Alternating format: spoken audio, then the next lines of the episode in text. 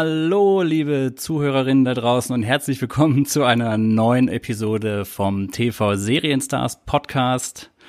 Heute geht es um Selbstjustiz, um Gewaltverharmlosung, natürlich auch wieder um Sexismus, wie es sich für die meisten Serien in den 80er Jahren gehört. Und es geht um eine der erfolgreichsten Fernsehserien der 80er Jahre, denn heute sprechen wir über die Serie Das A-Team. Und weil Sebastian und ich das alles ja gar nicht alleine bewältigen können, haben wir uns diesmal einen Gast eingeladen. Und ich begrüße Christian Schmidt von Young in the 80s Podcast beziehungsweise von Stay Forever. Hallo Christian. Hallo ihr beiden. Freut mich, dass ich als Experte für Selbstjustiz, Gewaltverharmlosung und Sexismus zu euch eingeladen wurde. Ja, das war gleich das erste Fettnäpfchen, Dominik. Ach, ich habe da noch einige, keine Sorge. da wäre zum Beispiel Nummer zwei. Christian, ich muss gleich sagen, falls ich im Rahmen von diesem Podcast einschlafen sollte, mhm. dann muss ich mich schon gleich bei dir entschuldigen auf die Gefahren, dass dieses Gespräch jetzt sehr kurz wird. Denn ich gehöre auch zu denjenigen, die deine beziehungsweise eure Podcasts gerne mal zum Einschlafen hören. Ach, ich nehme das als Kompliment. Kein okay. Problem. Das, das freut mich sogar, wenn ich dir einen wohligen Schlaf bescheren kann. ja, ja, durchaus. Also großartig. Und ganz vergessen, an meiner Seite ist natürlich immer noch der Sebastian. hallo Sebastian. Hallo Sebastian. Hallo, hallo. Und wenn du einschlafen solltest, Dominik, ist das auch kein Problem. Dann kann ich mich ruhig mit dem Christian unterhalten und muss mir nicht immer das anhören, was du dann noch dazu, dein Senf dazu gibst. Ey, Mann, das war aber jetzt unter der Gürtellinie. Gleich zu Anfang. Okay. Ja, wir müssen ja mal andere Seiten aufziehen. Wenn wir schon jetzt über so eine Serie reden, dann müssen auch die harten Bandagen ausgepackt werden. Ja, durchaus. Das ist ja ein sehr männlicher Podcast wahrscheinlich heute, ne? mit einem sehr männlichen Thema und einer sehr männlichen Serie. Ja, es passt, die Besetzung passt wunderbar zu der Serie. Auch der Auftakt hatte ja so ein bisschen was Actiongeladenes und gleichzeitig Comedyhaftes. Auch das passt wunderbar. Apropos Action geladen und comedyhaft. Ich glaube, Stay Forever ist jetzt unbedingt jetzt nicht der Podcast, über den man groß noch erzählen muss, worum es da geht und was das ist. Aber magst du vielleicht noch mal kurz sagen, was denn Young in the 80s ist? Ja, sehr gerne. Das ist ein Podcast, den ich mit meinem Bruder mache. Der Name ist Programm. Wir waren in den 80er Jahren Kinder und Jugendliche und sprechen in den Folgen des Podcasts immer monothematisch über einzelne Bereiche des Jugendlebens in den 80ern, Dinge, mit denen wir aufgewachsen sind, unter anderem auch Fernsehserien, aber auch die Hörspiele, das Essen, das wie, wie sah es zu Hause aus? Wie war es in der Schule? Lauter solche Dinge. Kann ich sehr empfehlen, den Podcast. Ich habe gehört, er sei sehr, sehr gut. Wurde ja auch bei Apple zum Newcomer Podcast 2013 gewählt. Ja, Wahnsinn, wie lange das schon her ist. Ja. ja. Und die erste Folge ging ja auch gleich über Fernsehserien. Da ist dann die Frage, waren Fernsehserien in den 80ern wirklich das dominierende Thema? Dass man dann auch gleich die erste Folge eures Podcasts darüber gesprochen hat? Oder war es einfach nur, weil du schon Stay Forever gemacht hast, dass man dann die Computerspiele hinten angesetzt hat? Ich würde sagen, wir waren wahlweise in den 80er Jahren entweder die Kassettenkinder oder die Fernsehkinder oder beides. Das wird bei euch sicher auch so gewesen sein, oder? Sonst würdet ihr ja auch nicht diesen Podcast machen. Ja, also der Fernseher war schon ein sehr essentieller Punkt in der Nein, Wohnung. nein, ich war die ganze Zeit draußen in der frischen Luft. Natürlich. Ja, aber da kommen wir gerade auf einen guten Punkt, Sebastian bei Young in the 80s, das war ja eure erste Folge quasi, wo ihr über TV-Serien gesprochen habt. Mhm. Vielleicht noch eine Sache jetzt hier an unsere Zuhörerinnen da draußen. Wenn ihr sagt, ach, dieses TV-Serienstars, die nehmen ja jede Episode, jede Folge nehmen sie nur eine einzige Fernsehserie durch und dann auch immer so lang und so ausführlich da habe ich so eine kleine Empfehlung. Wenn man sich unseren Podcast sparen will, dann hört euch einfach quasi die erste Folge von Young in the 80s an. Da geht das alles im Schnelldurchlauf. Danach muss man sich eigentlich zu dem Thema nie wieder irgendwas anhören. Ja, klar. Die, die Cartoons werden gleich mitgemacht. Unter Umständen vielleicht ein bisschen oberflächlich. Aber, Nein, äh, sag bloß, nur weil wir 30 Sekunden auf jede Fernsehsendung verwenden. aber es ist mir gerade so eingefallen, ich hatte die erste Episode auch nochmal gehört. Und meine Herren, was für ein Tempo. Siehst du mal, ich habe sie mir nicht angehört, hätte ich vielleicht mal machen sollen in Vorbereitung. Naja, aber gut. Alles, alles frisch recherchiert jetzt für diese Folge. Ja, würde ich sagen, gehen wir dann auch direkt mal in Medias Res, oder? Gerne. Die Serie ist entstanden 1983. Ihr müsst erst noch sagen, um welche Serie es eigentlich geht. Haben wir es noch gar nicht erwähnt? Nee, ich glaube nicht. Das habe ich doch gleich in meiner Begrüßung gemacht. Na egal, es geht um das A-Team. Da möchte ich gleich mal an der Stelle die erste Frage stellen, nämlich wie nennen wir es denn jetzt? Ist es das A-Team ja. oder ist es, wie es ja in der Serie selbst durchgehend heißt, das A-Team? Ja, oder im Intro ist es doch bei der, also wenn der Sprecher diesen Text aufsagt, verstehe ich immer das E-Team. ah, das stimmt. Im Intro heißt es Ä oder A-Team und in der Serie selbst sagen sie aber A-Team. Ja, das ist sowieso so ein Ding, die Übersetzung bei dieser Serie. Da sind einige Sachen schon etwas kurios. Einigen wir uns darauf, dass der Sprecher auf jeden Fall auch sehr gut bei der siebte Sinn hätte mitsprechen können, weil so nüchtern, wie der das in dem Intro vorträgt, also so richtig catchy ist es nicht, dass das Spaß und Interesse auf die Serie macht. Also mega trocken, diese deutsche Übersetzung. Und ich verstehe diesen einen Satz nicht, den er noch dann dazu sagt. Dieses, sie wollen nicht ernst genommen werden, aber ihre Feinde sollten sie ernst nehmen. Also ich glaube, es gibt kein, keine bessere Vorstellung dieser Serie, worum es da geht, als genau diesen Introtext, der am Anfang jeder Episode kommt, zumindest in den ersten Staffeln. Und deswegen würde ich sagen, hören wir ihn uns einfach kurz an. Vor einigen Jahren wurden vier Männer einer militärischen Spezialeinheit wegen eines Verbrechens verurteilt, das sie nicht begangen hatten. Sie brachen aus dem Gefängnis aus und tauchten in Los Angeles unter. Seitdem werden sie von der Militärpolizei gejagt, aber sie helfen anderen, die in Not sind. Sie wollen nicht so ganz ernst genommen werden, aber ihre Gegner müssen sie ernst nehmen. Also wenn Sie mal ein Problem haben und nicht mehr weiter wissen, suchen Sie doch das E-Team.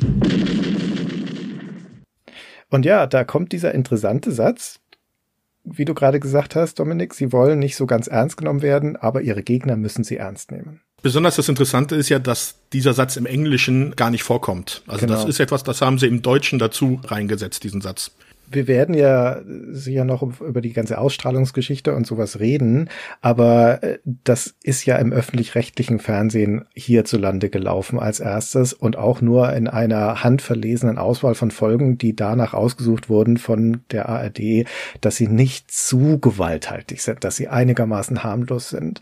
Und ich nehme mal an, dieses Geisteskind ist auch dieser Satz, dieser Zusatz, in dem nochmal völlig klargestellt wird, dass das, was jetzt im Folge an Brutalität zu sehen ist, im Vorabendprogramm im deutschen öffentlich-rechtlichen Fernsehen doch bitte mit einem Augenzwinkern zu betrachten ist. Ja, besonders man muss ja auch darüber reden, inwiefern diese Serie wirklich brutal ist. Also natürlich werden da hunderte oder tausende von Schussmunition in den Äther geschossen, aber ähm, wenn man sich mal so die ganze Serie anguckt, es gibt gerade mal eine Person, die auf dem Bildschirm erschossen wird und das ist dann auch schon eher im späteren Verlauf der Serie. Ansonsten wird ja, stirbt keiner. Also da, und selbst Verletzungen werden die Serie ausgespart. Also warum man jetzt bei der ARD in den 80er Jahren gemeint hätte, dass diese Serie so brutal sei, ja, das müssten die mir dann mal erstmal erklären, weil das war auch schon ein Punkt, den ich damals, als ich die Serie gesehen hatte, als Jugendlicher meine Probleme mit hatte.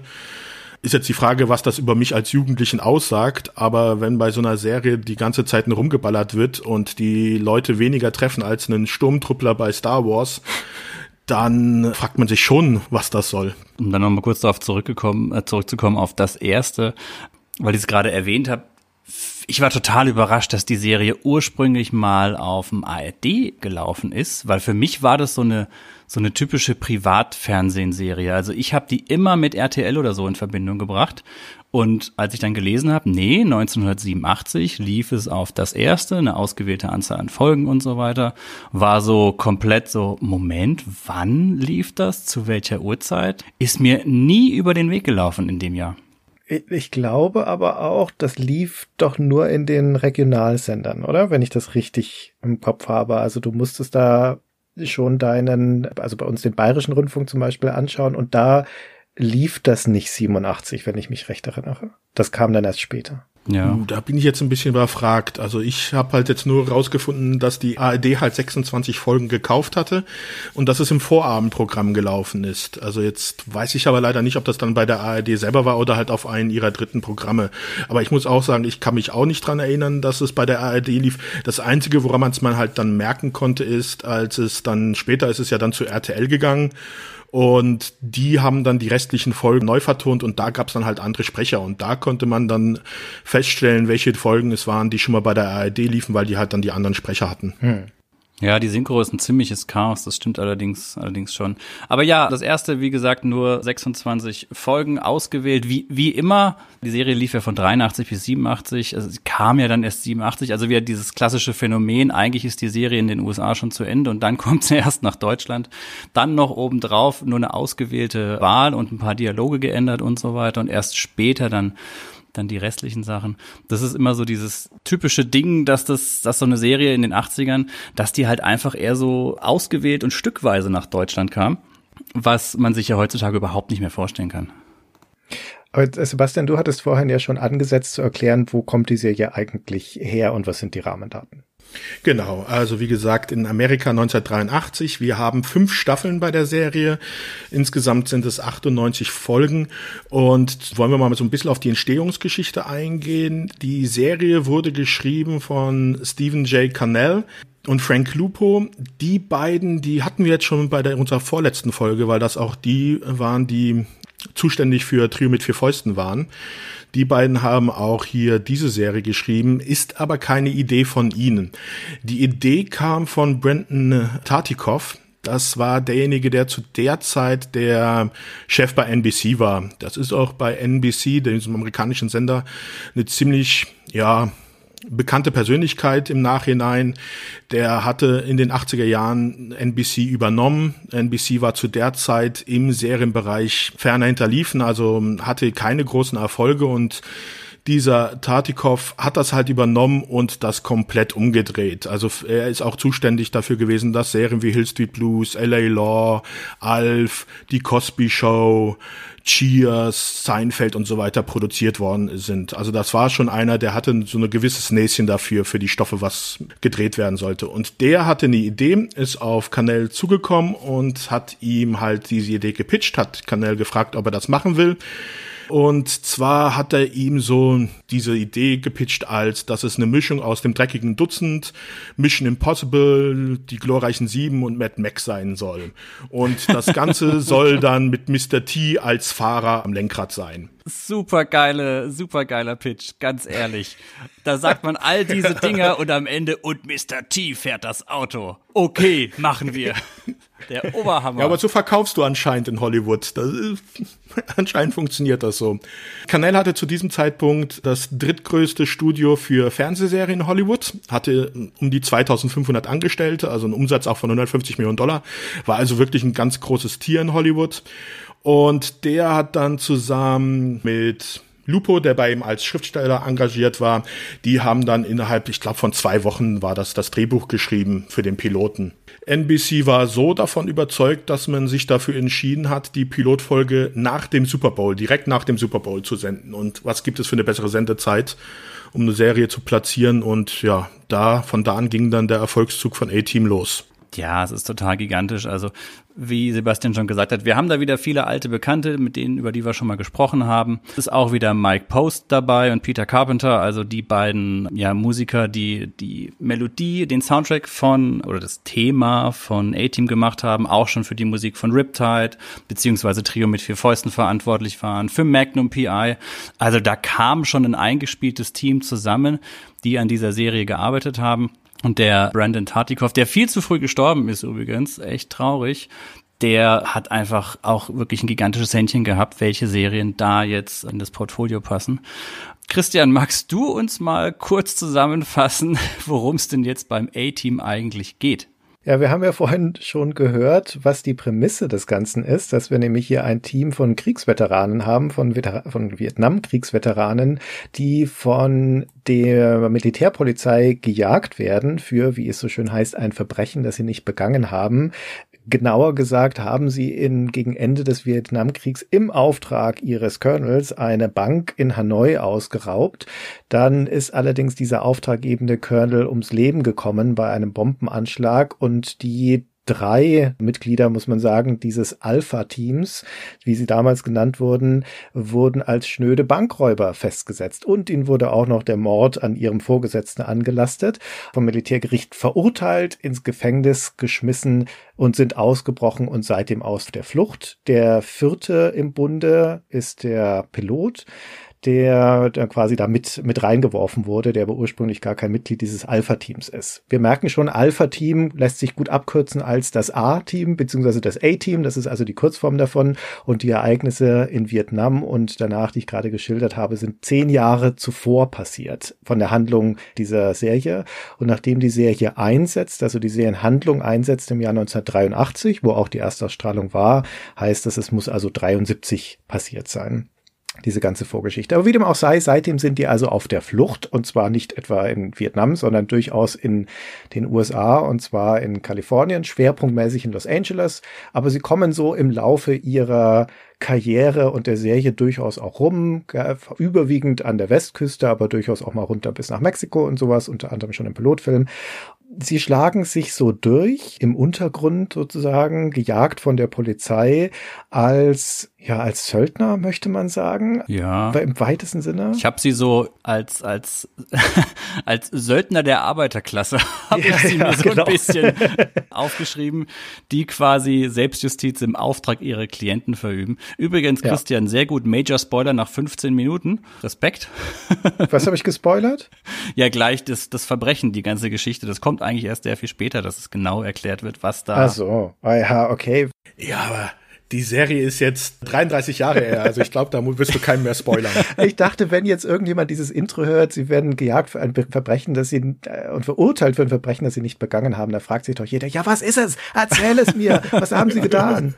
Sie, es war ein Bankraub. Ja, aber das ist ja das große Ding. Aber ja, also eine, ein A-Team. Übrigens sehr lustig. Die Besten der Besten der Besten, Sir, mit Auszeichnung. So klang das für mich weil es ja, ja. quasi nochmal eine Spezialeinheit innerhalb einer Spezialeinheit ist oder die kleinste Unterspezialeinheit einer Spezialeinheit.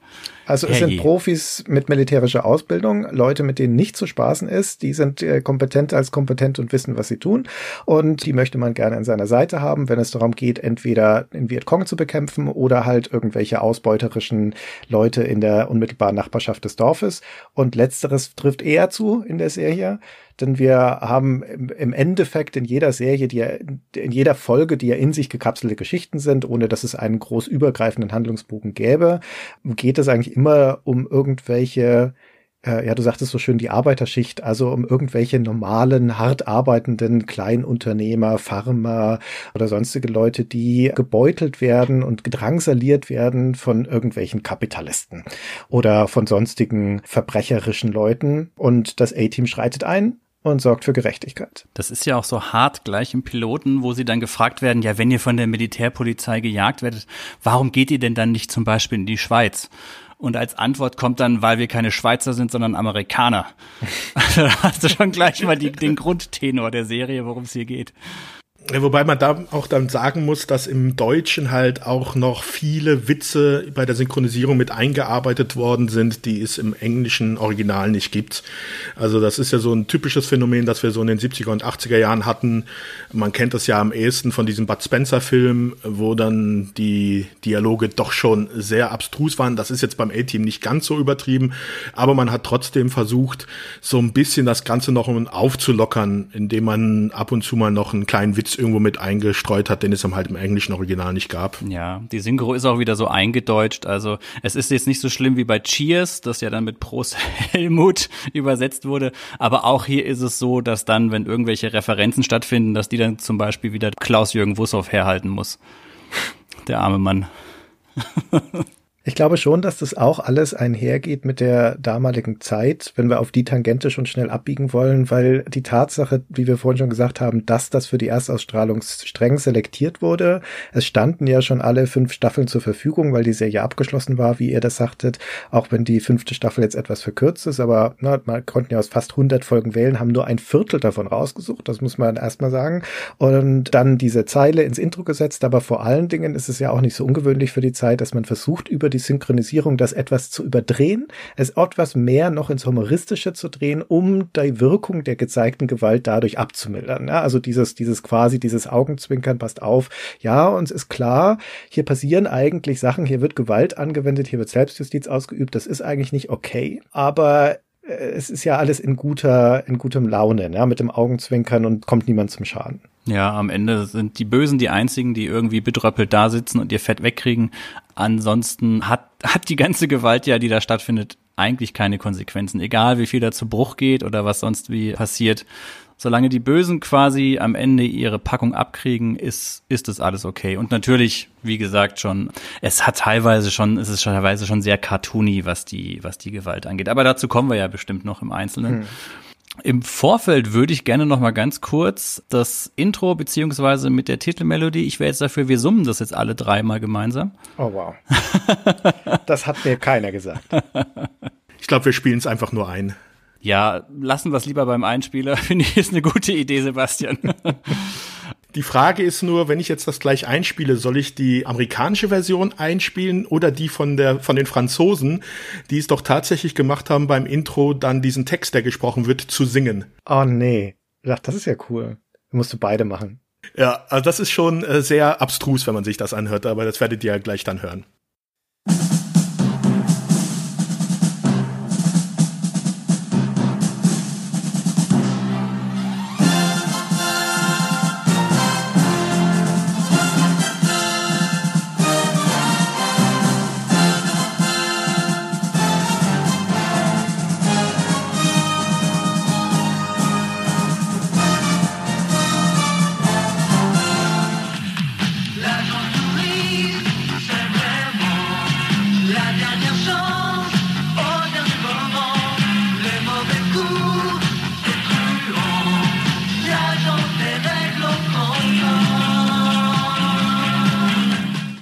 Ja, wollen wir mal zu den einzelnen Darstellern des A-Teams kommen, beziehungsweise die Figuren und die Darsteller? Ja, gerne. Wer mhm. ist das A-Team? Ja, das A-Team besteht aus insgesamt drei beziehungsweise vier Personen, beziehungsweise das sind halt die Hauptdarsteller der Serie. Wir haben einmal Colonel John Hannibal Smith, der von einem Schauspieler namens George Peppard gespielt wurde. Wir haben Peppard, bitte. Peppard. Ich habe ihn mhm. jetzt eher so Pfeffer, ja. ja, ich hätte auch gedacht, dass es Peppard gesprochen wird, aber wenn du Leute reden hörst, es gibt ja eine Dokumentation oder eine, mhm. in Anführungszeichen Dokumentation Bring Back the A-Team, wo mhm. auch viele von den Originaldarstellern zu damals befragt werden und alle nennen ihn Peppard. Also das ist offensichtlich der Name. Das war ihm wahrscheinlich auch selbst sehr wichtig, wenn man so seine Charakterzüge sich genauer ansieht. Bringen wir mal kurz noch den Rest des Teams mit. Wir haben Sergeant B.A. Baracus, gespielt von Mr. T. Wir kommen dann gleich noch im Einzelnen auf jeden einzelnen Darsteller. Wir haben Lieutenant Templeton Face Pack, gespielt von Dirk Benedict. Und wir haben Captain H.M. Murdoch, den Hubschrauberpiloten, gespielt von Dwight Schulz. Das sind die vier Hauptdarsteller des Sets. Da würde ich aber gern schon mal gleich einhaken. Ja. Weil eine Besonderheit bei Face ist natürlich, dass Face im Piloten nicht von Dirk Benedict gespielt worden ist, sondern von einem Schauspieler, Tim Dunningen heißt dieser gute Herr. Der hat ansonsten eigentlich nicht viel gemacht, aber man kennt ihn noch, falls man die Serie kennen sollte, als Captain Power and the Soldiers of Future, wo er den Captain Power gespielt hat. Ich weiß, Sebastian, eine von deinen Serien, die du immer wieder erwähnen musst. ja, weil die auch großartig war. Die war also in, den, in den 80er Jahren schon prägend für mich. Das war die erste Serie, wo auch in einer Fernsehserie CGI eingesetzt worden Irgendwann ist. machen wir die Captain Power Serie. Also wenn der ja. Dunnigan in Captain Power genauso ausdrucksstark spielt wie im Pilotfilm vom A-Team, dann würde ich sagen, brauche ich mir das nicht anzugucken. Das tut mir jetzt irgendwie leid, dass ich den total vergessen habe, dass der ja beim Piloten dabei war. Ja, man muss halt sagen, dass er nach dem Piloten nicht weitermachen konnte, weil die Produzenten der Meinung waren, dass er zu jung aussieht, um einen Veteran aus Vietnam zu spielen, der halt vor zehn Jahren den Krieg hinter sich gelassen hat. Und er wirkt halt auch recht jung und deswegen hat man sich entschieden, das dann neu zu besetzen. Mhm. Ja, neben den vier Hauptdarstellern haben wir dann halt noch zwei weibliche Begleitrollen, zumindest in den ersten Staffeln. Aber dazu kommen wir dann später noch im Rahmen von den bereits erwähnten Sexismus, der wieder vorherrscht. Fangen wir doch mal mit George Peppard an, und zwar Colonel John Hannibal Smith. George Peppard kennt man unter Umständen, wer ein bisschen filmhistorisch interessiert ist, aus Frühstück bei Tiffany, denn da hat er die männliche Hauptrolle gespielt. Genau den Gegenpart zu Audrey Hepburn. Also schon ein richtiger Klassiker, also schon ein Welthit.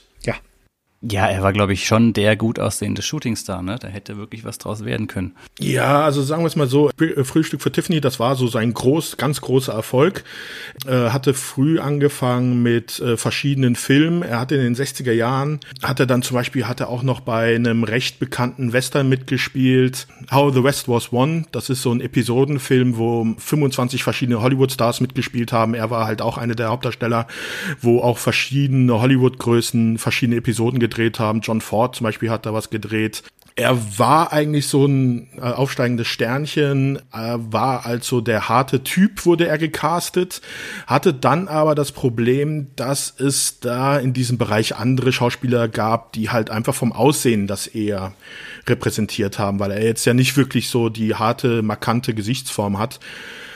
Er war dann aber auch schon bei Frühstück bei Tiffany dafür bekannt, dass es nicht sehr leicht war, mit ihm zu arbeiten. Viele Schauspieler haben sich über ihn beschwert, dass er sich nicht an die Rolle hält, dass er da immer seinen Senf dazugeben musste. Zum Beispiel war er auch eigentlich für die Rolle des Black Carrington beim Denver Clan vorgesehen. Da war er auch schon gecastet, hat auch schon bei der ersten Folge mitgespielt, hat sich dann aber mit dem Produzenten verkracht, weil er der Meinung war, dass seine Rolle zu sehr an J.R. Ewing Turing in, erinnert hat und wurde dann da rausgeschmissen. Und das A-Team, das war so nochmal seine letzte Chance. Also da hatte man ihm gesagt, dass wenn er es da auch verkackt, dann kriegt er keine Rolle mehr. Deswegen musste er sich da eigentlich ein bisschen zusammenreißen. Aber da werden wir auch noch drauf zu sprechen kommen, dass das halt nicht so wirklich funktioniert hat. Ja, muss wohl ein sehr schwieriger Charakter am Set gewesen sein. Hatte wohl auch Ende der 70er ein Alkoholproblem. Trotzdem die Rolle, die er spielt, Hannibal, in Anlehnung an den großen Feldherrn und Eroberer. Er ist sowas wie der, ja, ich würde sagen, Anführer oder der, der Mastermind des Teams. Von ihm stammt ja auch der ikonische Satz. Ich liebe es, wenn dein Plan funktioniert. Dankeschön, Sebastian.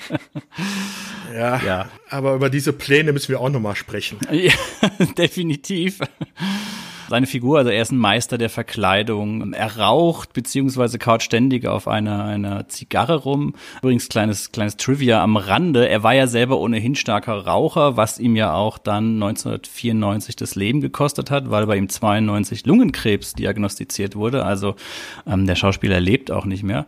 Und die Zigarren, die er da in der Serie raucht, das sind wohl anscheinend wirklich die Zigarren, die er auch sonst immer geraucht hat und am Set hatte. Also die stammten aus seinem privaten Bestand. Guck an. Man weiß also nie, ob dann vielleicht sich gedacht, ah, komm, jetzt rauche ich mal eine oder ob das gerade zufällig im Drehbuch stand oder nicht.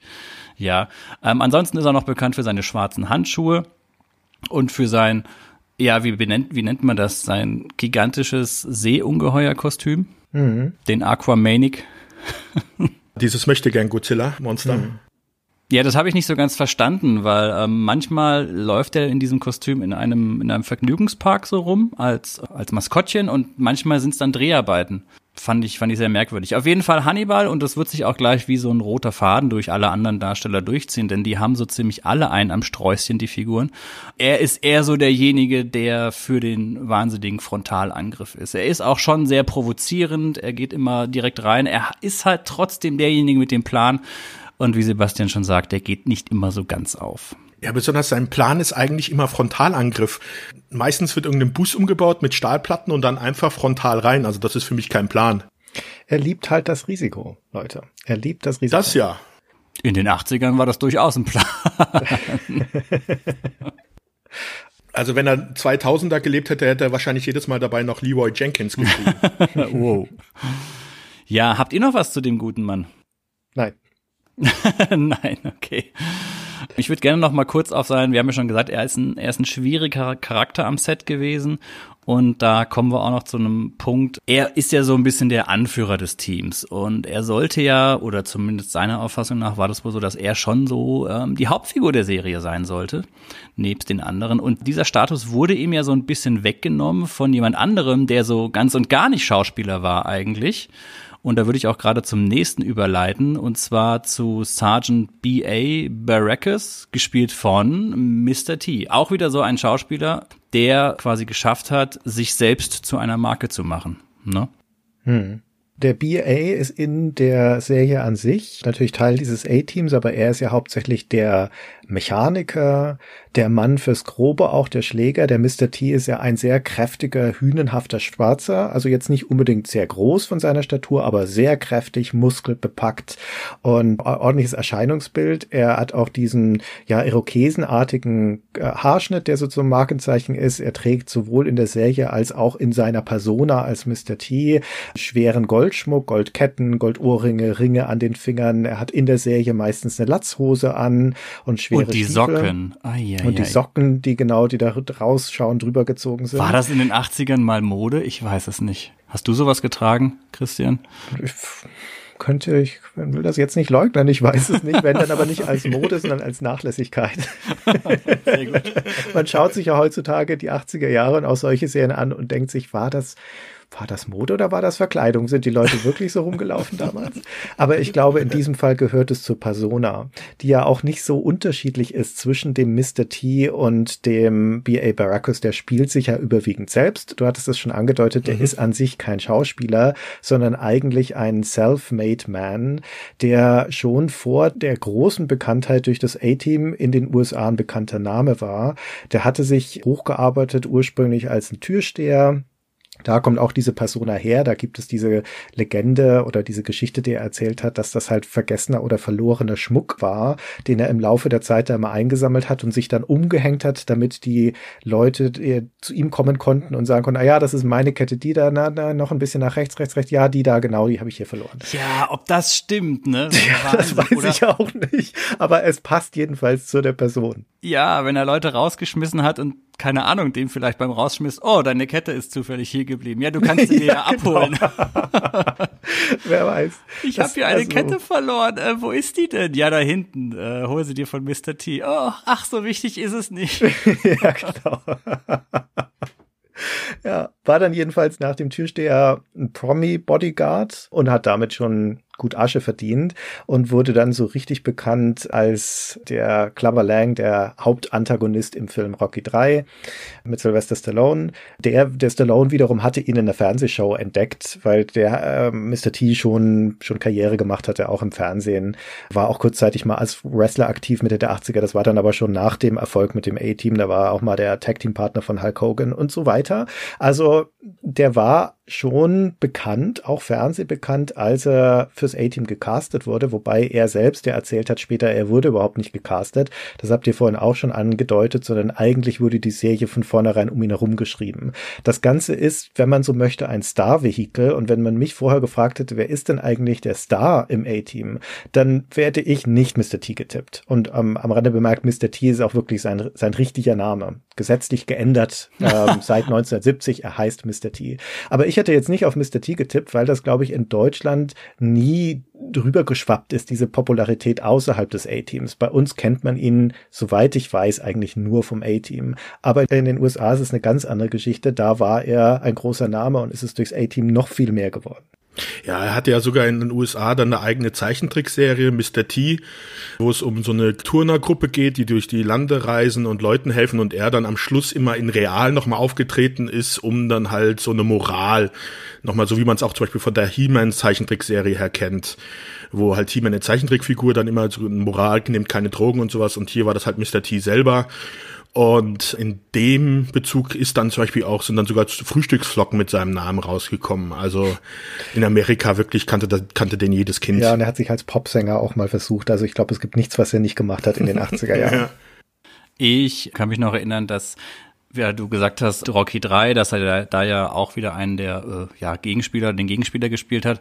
Ich habe Rocky 3 erst lange Zeit nach A-Team gesehen und ich kannte ja Mr. T quasi nur als diesen diesen guten Kerl und es ist ja auch in der Serie so, dass BA, der zwar immer so ein bisschen mürrisch und übellaunig und aggressiv ist, dass die Kinder ihn mögen und er mag ja auch Kinder und ohnehin ist es so Mr. T und Kids, das passt immer ganz gut.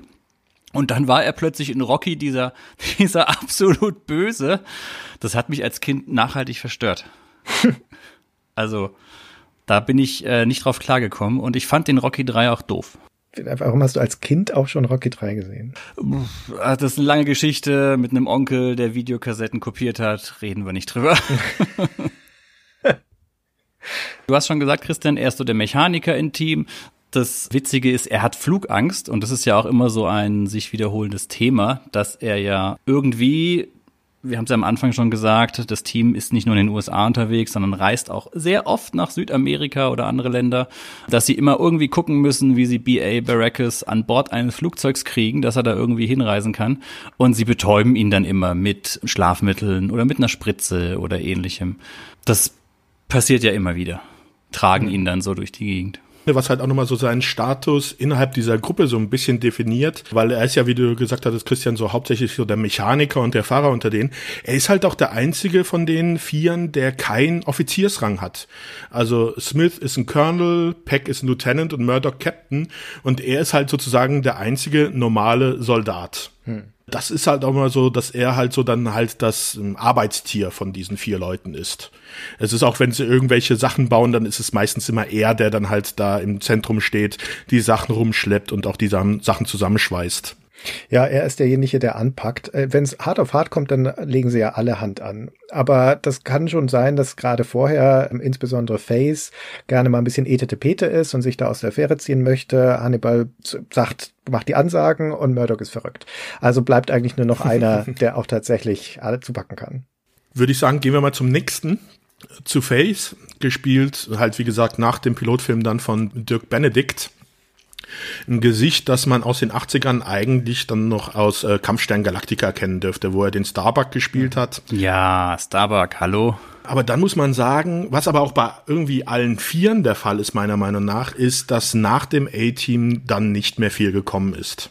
Mr. T hat zwar noch mal in Kanada versucht, eine Serie zu drehen und hat halt so seine kleinen ja, Celebrity-Auftritte, zum Beispiel nochmal für das World of Warcraft-Spiel durfte er so eine Werbekampagne machen, die ja dann um die Welt ging. Ach, meine Güte, stimmt, da erinnere ich mich gerade dran. Herrje, Alter, das ist ja jetzt auch schon wieder, wann ist War World of Warcraft erschienen? 2002, 2004? 2004. Vier, ja. Und da kam irgendwann, wo er dann auf so, so, einem, so, einem, so einem Mount rumgeritten ist, oder zumindest war es so eine Stimme da. Ach du meine Güte, Sebastian, jetzt hast du aber gerade bei mir was geweckt, herrje. Okay. Ja, und wie gesagt, für die war dann eigentlich so alle so das A-Team dann so nochmal der Höhepunkt und danach ging es dann eigentlich bergab. Dirk Benedict zum Beispiel kenne ich jetzt aus sonst keinem anderen Film mehr danach. Der hatte mal in den 70er noch in so einem ja, mittelmäßigen Horrorfilm, der den Titel, ich weiß nicht, wie man den aussprechen soll, das sind halt nur laute S-Laute, wo ein Wissenschaftler versucht, ihn in eine Schlange zu verwandeln. Der war ganz nett, aber das ist halt auch keine große Karriere. Also da, der, die sind halt wirklich auf das A-Team geprägt.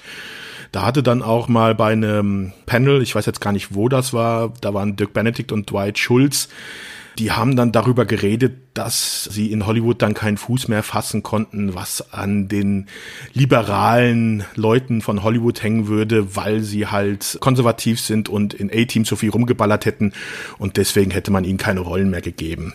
Naja, also wenn sie der Meinung sind, dass es daran gelegen hat. Hm.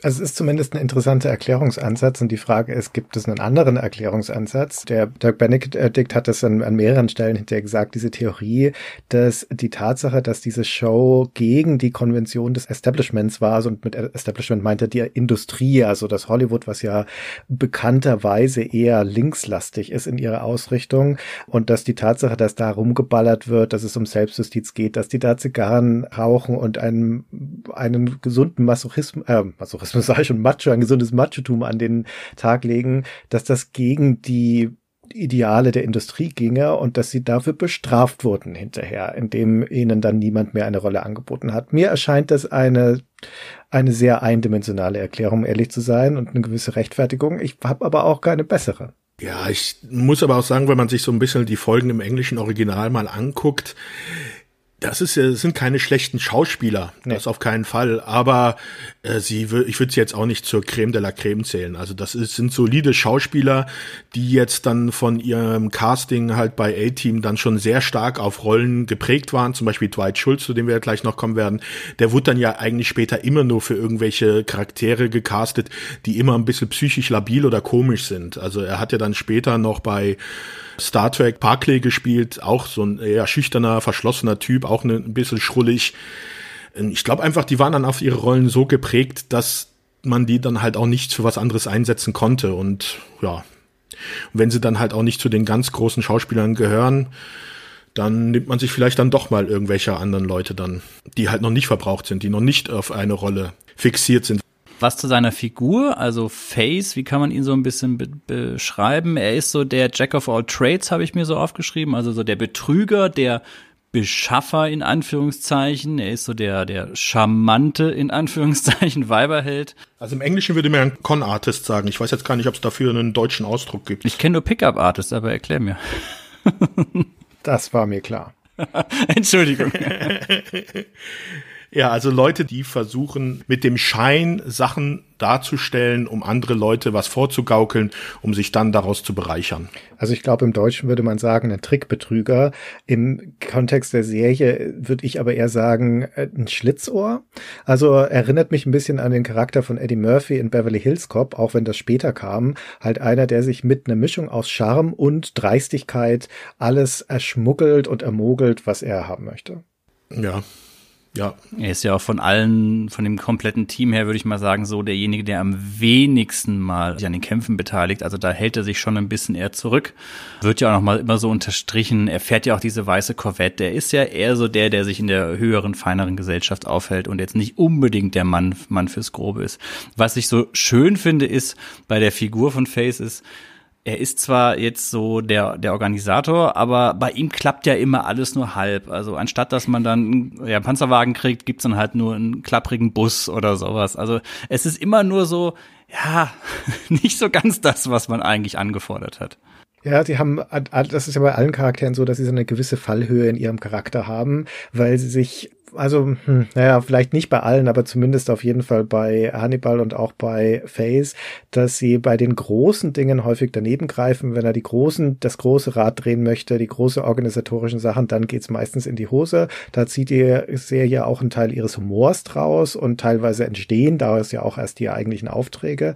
Aber gleichzeitig ist er dann, wenn es drauf ankommt und wenn es so taktisch ist, also wenn er ein konkretes Problem lösen muss mit den Eigenschaften, die mitgegeben sind, was halt hauptsächlich der Charme ist und das Schwindeln und auch seine Anpassungsfähigkeit und durchaus auch in Rollen schlüpfen zu können, dann ist er top. Ja, und dann läuft doch eigentlich immer alles nach Plan. Kommen wir doch zu Captain H.M. Murdoch. Da können wir uns, glaube ich, noch ein Sekündchen länger festhalten. Er ist quasi nicht Teil des ursprünglichen A-Teams. Er ist halt dieser Hubschrauberpilot, gespielt von Dwight Schultz. Äh, Sebastian hat schon gesagt, Reginald Barclay aus Star Trek. Ich glaube, Voyager war er auch. Ich weiß nicht, ob er in Deep Space Nine auch dabei war, aber das ist so ein typischer, ich sag mal, zweite Reihe Nebendarsteller, den man aber einfach kennt. Er war auch mal zu Gast bei der Jerry Doyle Show. Da haben wir auch in dem Babylon 5 Folge drüber gesprochen. Jerry Doyle, Babylon 5 Darsteller und er hatte ja, glaube ich, auch in Babylon 5 mal eine Gastrolle. Was ich ganz spannend finde, er ist aktuell noch immer als Voice Actor für ein Videospielen tätig und da nicht zu knapp, da hat er richtig hm. viel, was er da macht. Das ist der Wahnsinn. Also von Titan Quest über Mass Effect, Dragon Age Origins, äh, sogar Fallout 4 und so weiter. Irre, was der da an Voice Acting raushaut. Da hat er wohl sein Plätzchen gefunden. Er spielt eben Captain H.M. Murdoch, der, ich hab's mir rausgeschrieben, in der ersten Folge wird es gesagt, paranoide Angstneurose und periodische Wahnvorstellungen hat. Ob er simuliert oder nicht, das ist halt die Frage. Wird auch nie geklärt in der Serie. Spoiler.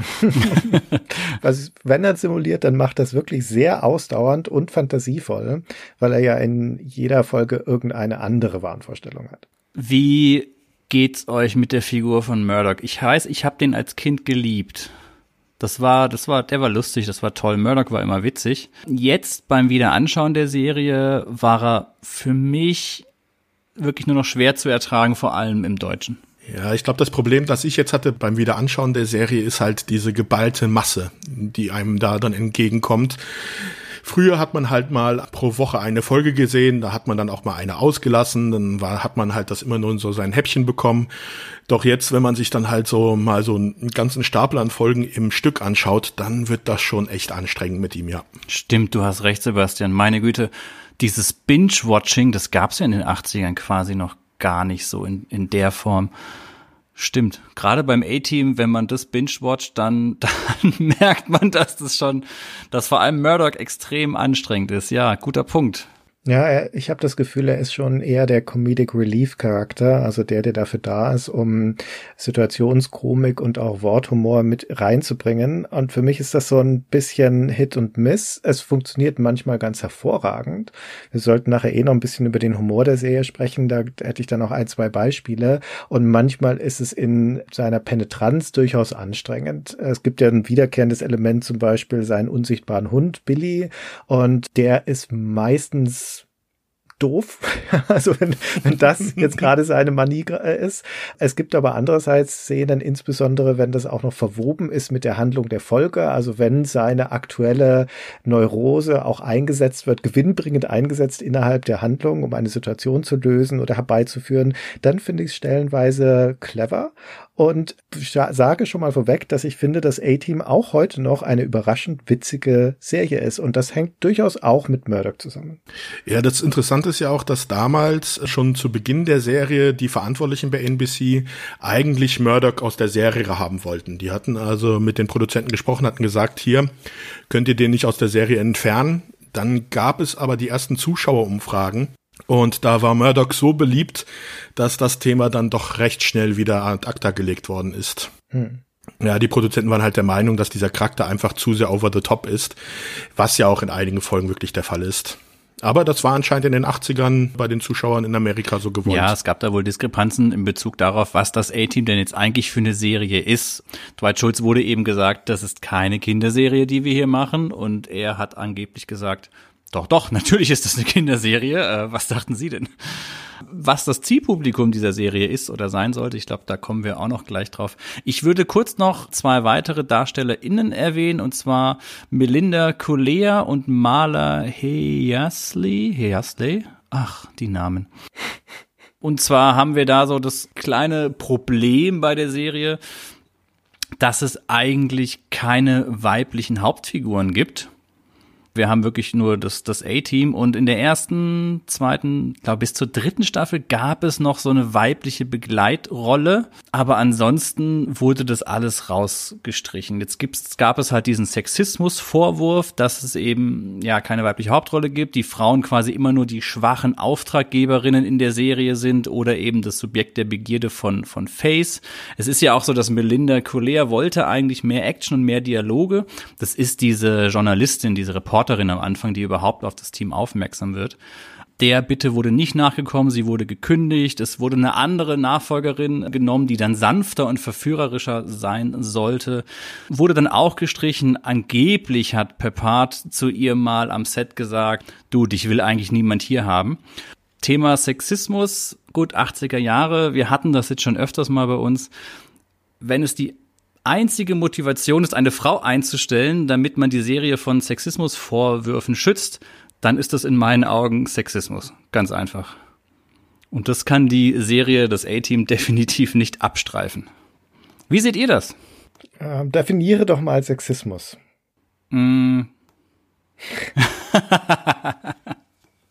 also ich sag mal, es hm? ist nicht zu bestreiten, dass das A-Team eine Serie ist, in der Frauen keine Rolle spielen, keine große Rolle spielen. Und es ist leider auch etwas schade, finde ich, dass besonders die Rolle der Amy Adams, also dieser Reporterin, nicht einen größeren Stellenwert bekommen hat. Weil ich finde, dass sie in der Konstellation des Teams eigentlich gut eine Rolle hätte finden können und weil es dem Team auch gut tut, da etwas diverser aufgestellt zu sein. Das ist definitiv eine, ja, ich würde mal sagen, eine Unterlassungssünde und es führt halt dazu, dass die weiblichen Rollen, die in der, die es in der Serie durchaus gibt. Es gibt ja fast in jeder einzelnen Folge auch immer die Tochter des Farmers oder die Schwester des ja, Unterdrückten oder irgendwie sowas. Das sind halt dann meistens, die sind in der Rolle der Hilflosen und da auch nur der, der Neben der Darsteller und haben in der Regel auch keinen großen Einfluss auf die Entwicklung des Plots, sind stellenweise noch so ein bisschen Love Interest für den Face und damit in ihrem Rollenbild eigentlich klar festgelegt als archaisch, veraltet, unwichtig und so weiter. Und das ist problematisch. Das finde ich auch. Das, ah, dass die Tatsache, dass es in den 80er Jahren nichts Ungewöhnliches ist, entschuldigt das auch einfach nicht. Mhm. Ich finde es aber an, auf der anderen Seite jetzt nicht unlegitim zu sagen, wir machen aber eine Serie, in der Männer, ein männliches Team die Hauptrolle spielt und die so gestaltet sind, dass sie auch überwiegend in einer männlichen Welt oder mit Männern besetzten Welt zu tun haben. Das wäre meiner Meinung nach in Ordnung, wenn man dann aber halt die Frauen viel konsequenter ausgeklammert hätte als es hier der Fall ist. Die Tatsache, dass sie als schmückendes Beiwerk noch auftauchen, macht das Ganze dann schon wieder problematischer. Was ich auch ein bisschen schade finde, dass die Amy rausgeschrieben worden ist, ist eigentlich der Fakt, dass ich der Meinung war, dass das ein sehr guter Charakter ist, um einen Blick auch von außen auf diese vier Leute zu werfen. Weil wir haben da ja wirklich diese eingeschworene militärische Gruppe, die alle im Dienst zusammengearbeitet haben. Das ist halt eine in sich gefestigte Gruppe. Und mit Amy kam halt ein Charakter von außerhalb mit rein, den man dann sehr gut auch als Identifikationsfigur für den Zuschauer nutzen konnte. Also dass sich dann der Zuschauer über die Amy halt in diese Gruppe hineingefunden hat, dass dann Sachen erklärt worden sind, die man halt als Normalsterblicher, der jetzt mit Militär oder sowas nichts zu tun hat, dann erklärt bekommt. Oder also das fand ich immer, fand ich eigentlich einen guten Charakter, um halt diesen Blick von außen zu haben. Und deswegen fand ich das eigentlich recht schade, als sie dann in Mitte der zweiten Staffel rausgeschrieben worden ja, ist. Ja, sie hatte ja auch gerade in der Pilotfolge und in ein paar Folgen der ersten Staffel hat sie noch diese Rolle der Mahnerin, wo sie immer wieder drauf darauf hinweist, Jungs, ihr seid hier eigentlich vom Gesetz verfolgt. Ja, eure, ihr solltet eigentlich besser nicht auffallen. Bedenkt doch mal, in welcher Situation ihr hier seid. Ja. Was äh, für die, für die Erdung dieser ganzen Situation und auch um die Brisanz nochmal deutlicher zu machen, auch gar nicht verkehrt ist, diese rahmende Figur zu haben. Aber die Serie entgleist ja in der Hinsicht sehr, sehr schnell. Die geben ja diese Prämisse, also ab und zu taucht das Militär noch auf und verfolgt sie. Das ist dann aber so Blues Brother-artig. Da sind dann halt die Idioten, ähm, wo die Autos geschrottet werden. Aber äh, das dass die tatsächlich hier in irgendeiner Gefahr wären, aufzufliegen und entdeckt zu werden, da schert sich die Serie in kürzester Zeit nicht mehr darum. Das ist ein Actionspielplatz. Ja, aber anscheinend war ja den Machern dann doch irgendwann mal, ich weiß nicht, ob, ob sie der Meinung waren, okay, das ohne Frau klappt dann doch nicht, weil am Ende der vierten Staffel, da kommt ja in der letzten Folge Tia Korea vor, die sie aus Vietnam dann mit in die USA bringen und die sollte ja eigentlich dann festes Mitglied in der fünften Staffel werden, hatte dann aber noch einen Vertrag mit General Hospital, weswegen sie da dann nicht bei A-Team einsteigen konnte. Warum man sich dann dafür entschieden hat, dann diese Rolle, die dann Tia Korea hätte übernehmen sollen, einem Mann zu geben, ja, wahrscheinlich haben sich dann doch da wieder so diese männlichen Stereotypen am Set durchgesetzt, die dann gesagt haben, eine Frau brauchen wir nicht. Ja, das scheint schon der Punkt zu sein am Set, weil man von den von den Zeitzeugen er damals hört, zum Beispiel auch in dieser Doku, die ich schon erwähnt habe, dass die auch völlig schamlos, wenn man so möchte, und mit freudiger, nostalgischer Erinnerung sagen, dass das ein Männerding war. Und dass die auch, äh, auch die Darsteller selbst darauf geachtet haben, dies, diese Serie sich zu eigen machen. Daher kommt ja auch dieser Gedanke, dass wir beim Fernsehsender Establishment verhasst sind, weil wir hier da quasi unsere große Spaßshow machen. Und wir machen das so, wie wir lustig sind. Und unter anderem machen wir es auch völlig völlig ohne Rücksicht auf irgendwelche Befindlichkeiten von weiblichen Zuschauern oder Mitdarstellerinnen. Und es geht ja, also die Aussagen auch von den Beteiligten, zum Beispiel auch von der Maler Heasley, die die Tonya gespielt hat, ist ja, der Pepar hat mich rausgedrängt. Die Melinda Collier hat genau das gleiche gesagt. Der Pepar hat mich rausgedrängt. Was da jetzt dran ist, ist immer schwer zu beurteilen. Pepar übrigens kann sich nicht mehr wehren, der ist schon lange tot. Aber es scheint durchaus so zu sein, so der rote Faden, dass die, die Jungs wollten ihr Jungsding machen. Und da dürfen die Mädchen nicht mitspielen, sorry. es ist ja auch, wenn wir mal so sind, eine Jungsserie. Also ich kann mich jetzt in meiner, meiner Kindheit nicht daran erinnern, dass ich irgendwelche Mädchen gekannt habe, die A-Team geguckt haben mit großer Begeisterung. Ich meine, das, das war ja das. Man hat als Junge A-Team hat man ja auch nachgespielt. Man hat mit unsichtbaren Maschinengewehren aufeinander geschossen. Man hat mit Spielzeugautos irgendwie die Sachen nachgestellt, Verfolgungsjagden und so weiter. Das war ja, das, das war ja ein Jungs-Ding. Also ich kann mir auch nicht vorstellen, dass die, die Serie ein großes weibliches Publikum gehabt hat oder generell eine Zielgruppe? Oder war das bei euch anders? Nee, also man kann es auch leider nicht statistisch belegen, weil die 80er sind halt noch die Zeiten, wo Fernsehserien geratet worden sind, wo es halt einfach nur um die Einschaltquoten insgesamt ging. Also so wie heutzutage, wo man dann irgendwie die verschiedenen Altersstufen männlich, weiblich aufteilt, um zu sehen, wie das da läuft. Das gab es damals noch nicht und das wurde damals auch noch nicht erfasst. Also kann man auch leider nicht äh, sagen, ob die Sendung jetzt damals hauptsächlich männliche oder weibliche Personen gesehen haben.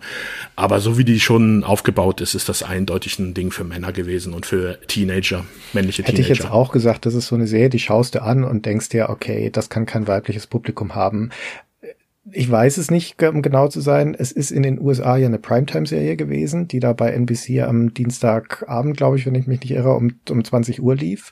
Also schon ein Slot, wo man mhm. denkt, da möchtest du ein möglichst breites Publikum haben und die Quoten waren ja sensationell vom A-Team. Das kann eigentlich nicht nur aus männlichen Jugendlichen bestanden haben. Es würde mich wundern, weil das ist ja in den besten Zeiten war es ja eine Top 3, Top 5 Serie, das mit dieser einen Zielgruppe zu erreichen, nicht ausgeschlossen, aber es würde mir nicht wundern, wenn das einfach das stimmt, was man ja teilweise auch als Label hört im Zusammenhang mit dem A-Team, nämlich dass es de facto eine Familienserie war. Und dass da halt am Abend dann alle vor dem Fernseher saßen und nicht nur der männliche Teil der Familie.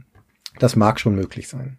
Da ist dann die Frage, inwiefern dann in den Familien in den 80er Jahren in Amerika darüber diskutiert wurde, was geschaut wird, oder ob dann der Patriarch einfach gesagt hat, wir schauen jetzt A-Team, Ruhe dahin. Sehr guter Punkt, ja. Vielleicht war es das, ja.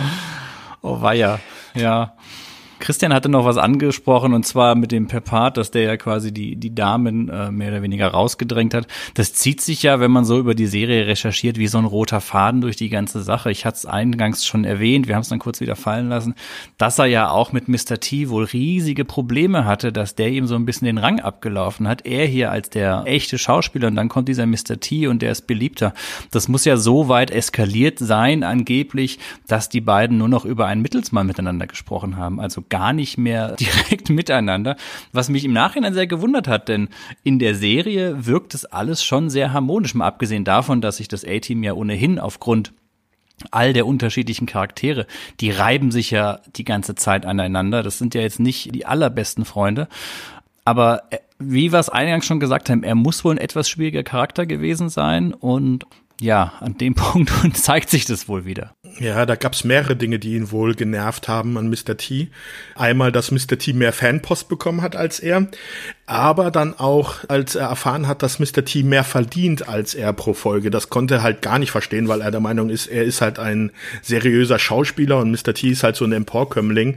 George Peppard hat halt am Anfang pro Folge 50.000 Dollar bekommen, später ging das dann auf 65.000 hoch. Bei Mr. T habe ich keine richtigen Zahlen, also keine definitiven Zahlen gefunden, aber das war wohl irgendwas bei 80.000 Dollar pro Folge.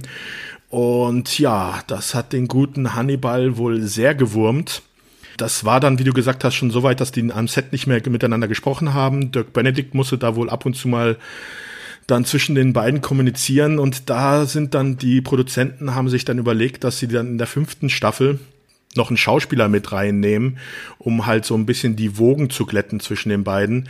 Und zwar hat man dann Robert Vaughn engagiert, der spielt den General Stockwell. In der fünften Staffel gibt es so einen kleinen Wandel in der Serie der dann der Auftraggeber für das A-Team wird. Der hatte schon vorher zusammen mit dem Peppard in Film zusammengespielt. Das waren Freunde. Vaughn war auch auf einer der Hochzeiten von Peppard. Der Peppard war nämlich zum Beispiel fünfmal verheiratet. Also das war auch ein, ja, ein Lebemann, wollen wir mal sagen. Und dieser Vaughn, der wurde halt engagiert, um so ein bisschen zwischen diesen beiden die Wogen zu glätten. Das hat wohl auch ganz gut am Anfang funktioniert, aber Vaughn hat dann auch irgendwann mal wohl in dem Interview gesagt, dass es dann mit fortlaufender Zeit, ja, er dann auch mit diesen Allüren, die Mr. T an den Tag gelegt hat, nicht wirklich selber auch so zurechtgekommen ist. Nicht Mr. T, Peppa meinst du, nehme ich an, oder? Nee, nee, mit Peppa hat er sich ja gut verstanden. Also, okay. Mit Mr. T. Äh, das, der hatte wohl Probleme auch mit Mr. Mhm. T, weil Mr. T halt ja, ein sehr einnehmender Charakter ist, wollen wir mal sagen, der halt auch recht harsh sein kann. Es gibt da zum Beispiel in der vierten Staffel gibt es eine Folge, wo sie auf einem Luxusdampfer gedreht haben, auf so einem Kreuzfahrtschiff.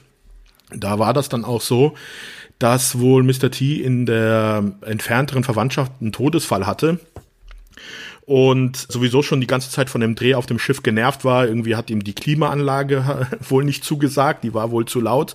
Und da hat er, ist er hingegangen und hat sich dann einen Helikopter auf das Schiff bestellt und ist mit dem Helikopter weggeflogen und hat dann von außerhalb mit dem Produzenten telefoniert und hat Forderungen gestellt. Also, dass das so nicht mehr weitergeht am Set. Daraufhin wurde er sogar gekündigt für die Serie. Das konnte man dann aber in einem zweiten und dritten Telefonat dann wieder wohl die Wogen glätten und ihn dann wieder dazu bewegen, bei der Serie wieder mitzumachen. Also Mr. T scheint wohl selber auch nicht so ganz der einfache Charakter zu sein. Da sind wir wieder so bei den 80er Jahren, Sebastian, weil du so schön sagst, mit einem Telefonat wurde das im Nachhinein geklärt. Ich meine, als der dann im Helikopter saß, konnte der ja nicht mehr angerufen werden. mit den Handys war das ja noch nicht so wahrscheinlich. Das finde ich irgendwie so ganz toll, die Vorstellung, wenn man dann sagt, ja, wo ist Mr. T? Ja, der ist gerade abgeflogen. Ja, was? Wir sind doch hier noch am Drehen. Total irre. Ich würde gerade noch mal, weil du so schön gerade das Geld erwähnt hast, noch mal den Bogen zur Serie an sich spannen.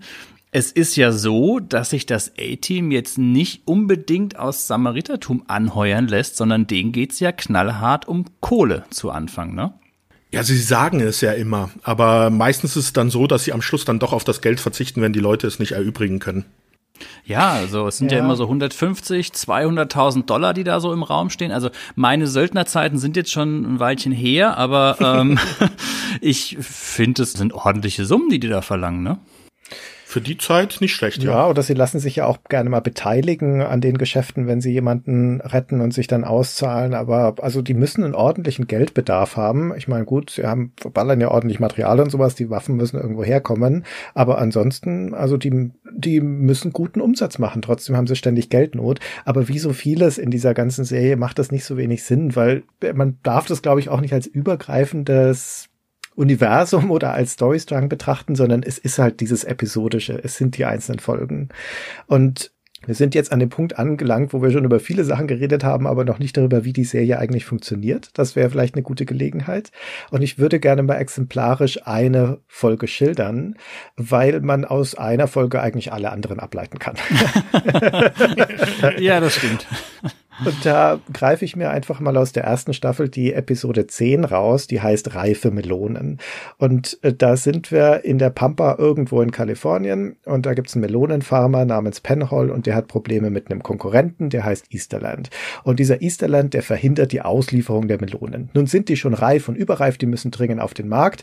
Deswegen entscheidet sich der Penhall, okay, ich fahre eine Fuhre persönlich mit meinem letzten Lastwagen auf den Markt nach Los Angeles und kommt dann unterwegs aber auf eine Straßensperre von Easterlands Mann. Die haben da einfach zwei Autos auf die Straße gestellt, muss ausweichen, fährt in die Böschung, der Laster stürzt um, er selbst landet im Krankenhaus.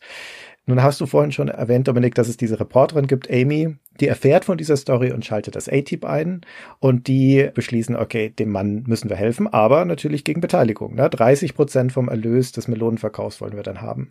Und dann kapern sie erstmal zwei Lastwagen von einem Spediteur, der den Penhall vorher übers Ohr gehauen hat. Der wird jetzt selber übers Ohr gehauen. Da geben sie sich als Polizisten aus und beschlagnahmen zwei seiner Lastwagen und landen dann bei der Farm. Und da kommt der Easterland auch gleich angerauscht mit, seinen, Schlä mit seinem Schlägertrupp mit zwei Autos und die drohen dann sofort im A-Team. Sie sollen hier sofort wieder abzischen. Sie haben hier nichts verloren, das ist sein Land hier quasi. Es kommt erst zum Wortwechsel und dann auch gleich zur Prügelei und BA räumt da erstmal ordentlich auf. Also die Typen ziehen dann gleich wieder mit eingekniffenem Schwanz ab. Aber Sie, der Easterland lässt sofort Straßenblockaden errichten auf den beiden Straßen, die da rausführen von der Farm. Und jetzt ist das A-Team da quasi eingeschlossen. Die Melonen müssen weg. Die, die schimmeln schon vor sich hin. Die Zeit oh, tickt. Ja, das A-Team schmiedet den Ausbruchsplan. Während die Laster mit Melonen beladen werden, geht die Umbaumontage los. Der BA schweißt an eine Ramme vorne dran, an einen der Lastwagen und äh, die Amy ist mit ihrem Kleinwagen da, der wird gleich mal zum Panzerfahrzeug umgebaut. Völlig sinnloserweise, aber es muss ein Panzerfahrzeug geben bei der Gelegenheit. Damit brechen dann Hannibal, Face und Murdoch auf, um durchzubrechen durch die Straßenblockade. Und BA bleibt zurück und es kommt zu dem schönen Dialog. Die Tochter des Melonenfarmers, es gibt natürlich die Tochter des Melonenfarmers, die wendet sich an BA und sagt, glauben Sie, Sie kommen durch? BA sagt, nein, das glaube ich nicht. Und die Tochter sagt, aber dann bringt Easterland sie um. Und BA sagt, das glaube ich nun auch wieder nicht. Und jedenfalls, der Laster durchbricht die Straßensperre. Es kommt zu einer Verfolgungsjagd. Die Typen fahren hinterher in den Jeeps. Es wird geschossen, reichlich Blei fliegt. Dann zünden Easterland und seine Kompagnons Sprengladungen und bei der Gelegenheit wirft es den Melonenlaster um. Auch der Kleinwagenpanzer, der völlig überflüssig war, überschlägt sich bei dieser Gelegenheit und Hannibal, Face und Murdoch sind gescheitert. Easterland setzt sie fest, aber er stellt fest, als er die Ladung verbrennen will, der Lastwagen ist leer er ist übers Ohr gehauen worden. Es war nur eine Ablenkung, denn BA sitzt in dem anderen Lastwagen und hat sich nach Süden auf der anderen Route durchgeschlagen. Dort sind alle Leute abgezogen natürlich, aber der Easterland, der fiese Farmer, ordnet sofort die Verfolgung an. Zwei Pickups voll mit schwer bewaffneten Leuten düsen hinterher, um BA abzufangen. Und währenddessen werden Hannibal, Face und Murdoch auf die Farm von Easterland verfrachtet. Dort gibt's dann eine kleine Comedy-Szene, weil Murdoch die Schläger ablenkt, indem er sich als Pferd ausgibt. Und Hannibal sprengt das Kleinwagenwrack von Amy mit seiner, mit einer Zigarette und dann kapert das Team einen Hubschrauber, den von Easterland. Und dann kommt das dramatische Finale. BA wird jetzt verfolgt. Er hat schon einen der beiden Pickups abgedrängt. Natürlich hat der sich wieder überschlagen. Jetzt wird wieder geschossen. Da taucht der Hubschrauber auf, von Murdoch geflogen und Face und Hannibal beschmeißen jetzt den Pickup von Easterland mit überreifen Melonen, bis der auch von der Straße abkommt und ebenfalls auf dem Kopf landet. Und damit ist die Gefahr beseitigt, die Melonen können ausgeliefert werden, der Farmer Penhall ist gerettet und alle sind glücklich, nur Amy nicht, weil ihr Wagen ist Schrott und deswegen droht sie zum Schluss Face noch Prügel an und die Folge ist vorbei. Ich applaudiere. Das finde ich aber, diese Folge finde ich auch ein sehr gutes Beispiel dafür, wo ich mich immer gefragt habe, am Schluss der Folge, hat sich denn etwas geändert an der Situation?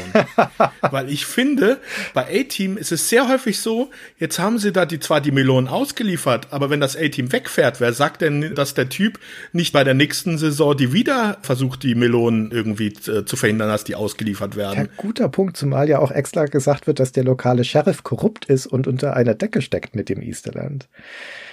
Ja, also und das ist echt bei sehr vielen Folgen so meiner Meinung nach, dass das A-Team dann zwar kurzfristig das Problem löst, abhaut, aber dann eigentlich danach es wieder so ist, wie es vorher ist, wenn man sich darüber mal die Gedanken macht. Ja, aber das A-Team hat 30 Prozent bekommen.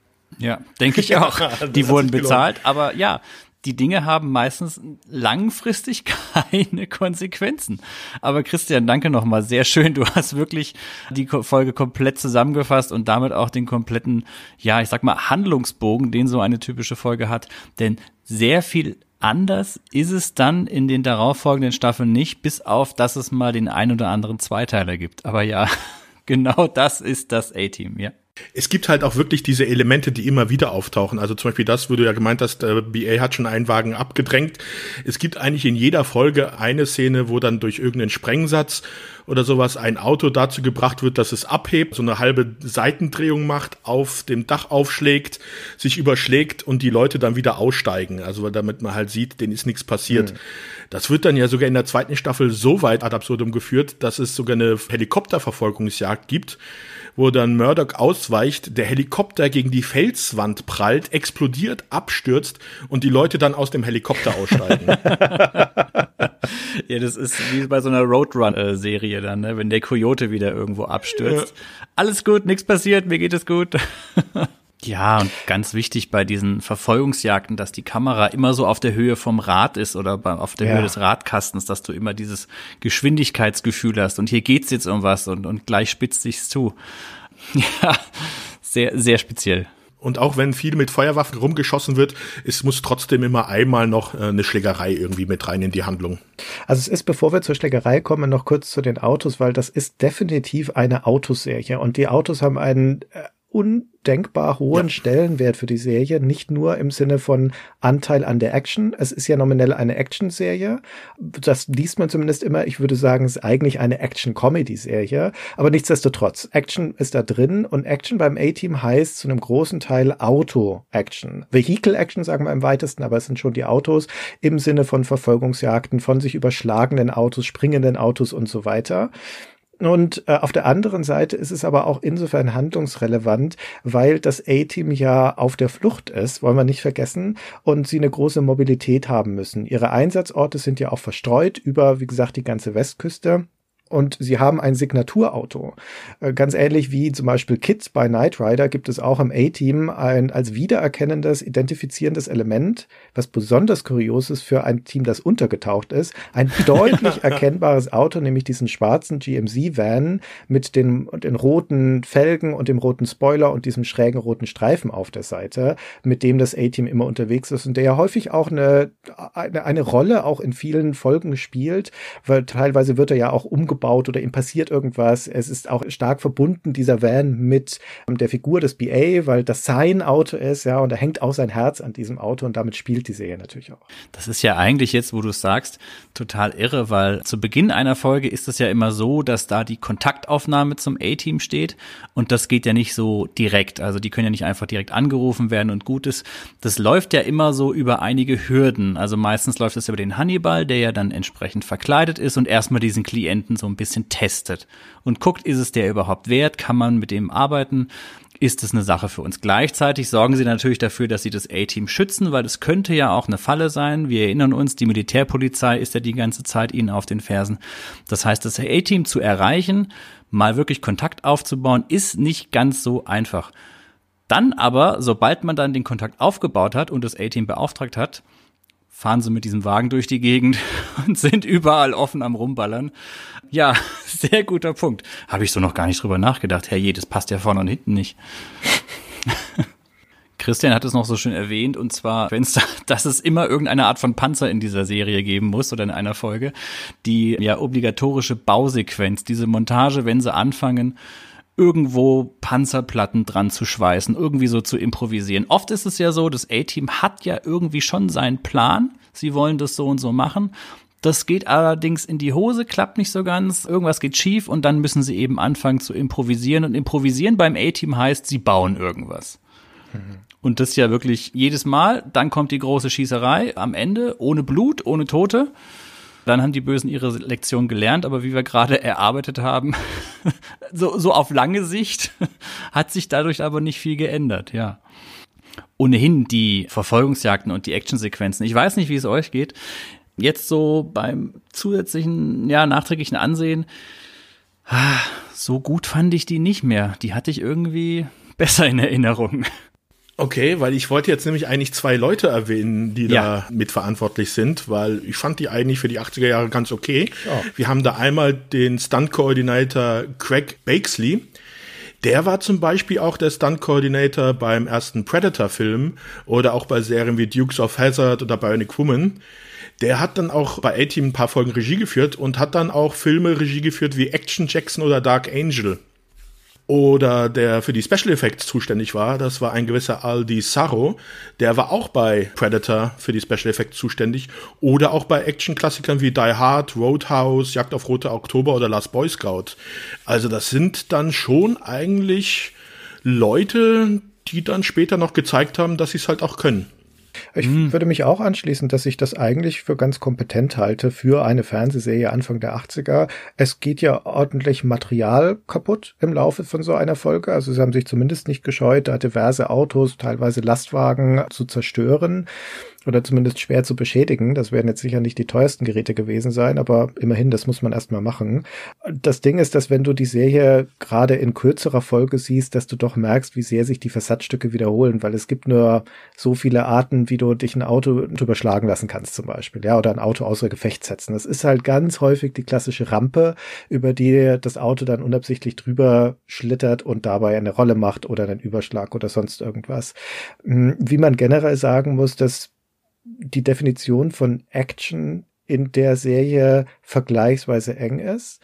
Hm, wenn man sich zum Beispiel James Bond-Filme jetzt mal anschaut, am anderen Ende des Spektrums, was die Vielseitigkeit von Action angeht, wo das ja über von sportlicher Betätigung, über Verfolgungsjagden, in späteren Bonds ja auch so parkourartige Einschläge und dann natürlich Schießereien, Schlägereien und so weiter geht. Da ist es beim A-Team eigentlich immer genau drei Dinge, die Action in die Serie reinbringen, nämlich es ist erstens irgendwas mit Vehikeln, wie wir gerade schon gesagt haben, Verfolgungsjagden, Abdrängen, Überschlägen und so weiter. Zweitens sind Schießereien, drittens sind Schlägereien. Das sind die Action-Elemente dieser Serie und jede davon muss mindestens einmal vorkommen, gerne auch zweimal in der Folge. Das wird dann in ad, ad nauseam wird das immer wieder in den, in den einzelnen Folgen untergebracht, so dass sie sich auf der Action-Ebene, wie auch auf vielen anderen Versatzstücken in den Folgen, doch dann sehr schnell sehr ähneln. Ja, also was bei mir halt der Punkt war beim Wiedersehen, ich hatte immer das Gefühl, die Kamera ist immer sehr nah am Geschehen oder oder sehr weit weg, je nachdem, wie man es wie man halt gerade braucht, dass möglichst wenig wenig grundsätzlich vom Set zu sehen ist, hat mich halt so im Nachhinein nicht überzeugt. Ich weiß, dass ich das als Kind absolut gigantisch fand und dass ich immer gerne mit meinen Spielzeugautos dann die hab überschlagen lassen oder solche Sachen.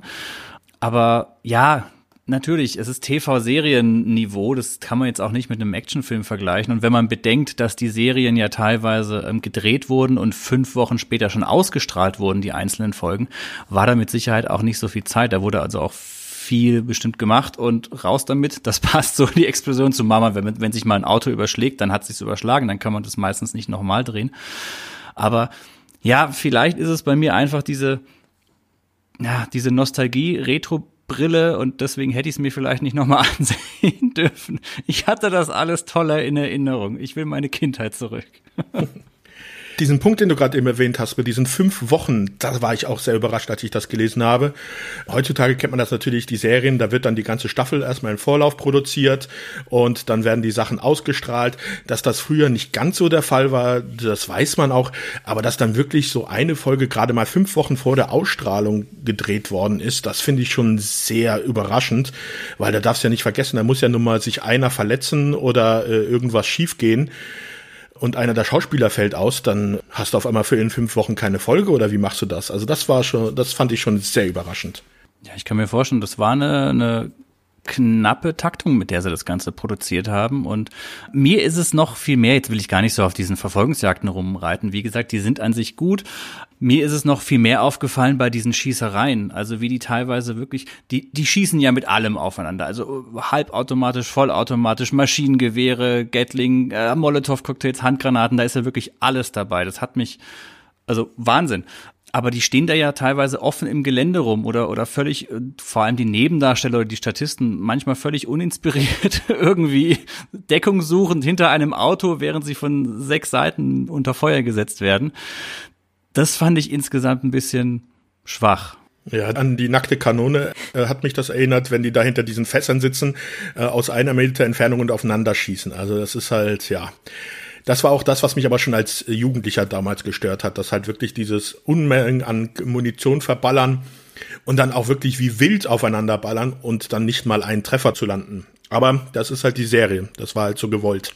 Ja, das ist ein Stilmittel der Serie das trotzdem doof ist, finde ich, aus damaliger wie aus heutiger Sicht. Es zum einen muss man sagen, auch schon, auch bei den Schlägereien zum Beispiel, es ist ja nicht nur, dass da kein Tod zum Beispiel gezeigt wird, sondern es ist wirklich keine Konsequenz von Gewalt und teilweise noch nicht mal die wirkliche Gewaltausübung. Bei Schießereien, da ist, da ist man ja immer noch auf Distanz. Ja, da wird aus, und seien es nur ein paar Meter, aber es wird aus Distanz aufeinander geschossen und die beiden Personen kommen nicht unmittelbar ins Gehege. Bei Schlägereien, da geht's ja um körperliche Gewalt, die unmittelbare Wirkungen Wirkungen haben kann. Und in den typischen Prügeleien, die sind wirklich sehr Bud Spencer Terence hinhaltig. Da ist es halt mit den typischen klatschenden Soundeffekten und die Leute fallen um und so. Das hat dieses bisschen katharsische, so wird es ja auch benutzt. Na, es ist gerade, wenn die Serie Spannung aufbaut, was ja durchaus manchmal gelingt, entlädt sich das gerne mal in, in solchen Szenen und da ist es immer, funktioniert es für mich am besten, wenn es eine wirkliche Prügelei ist.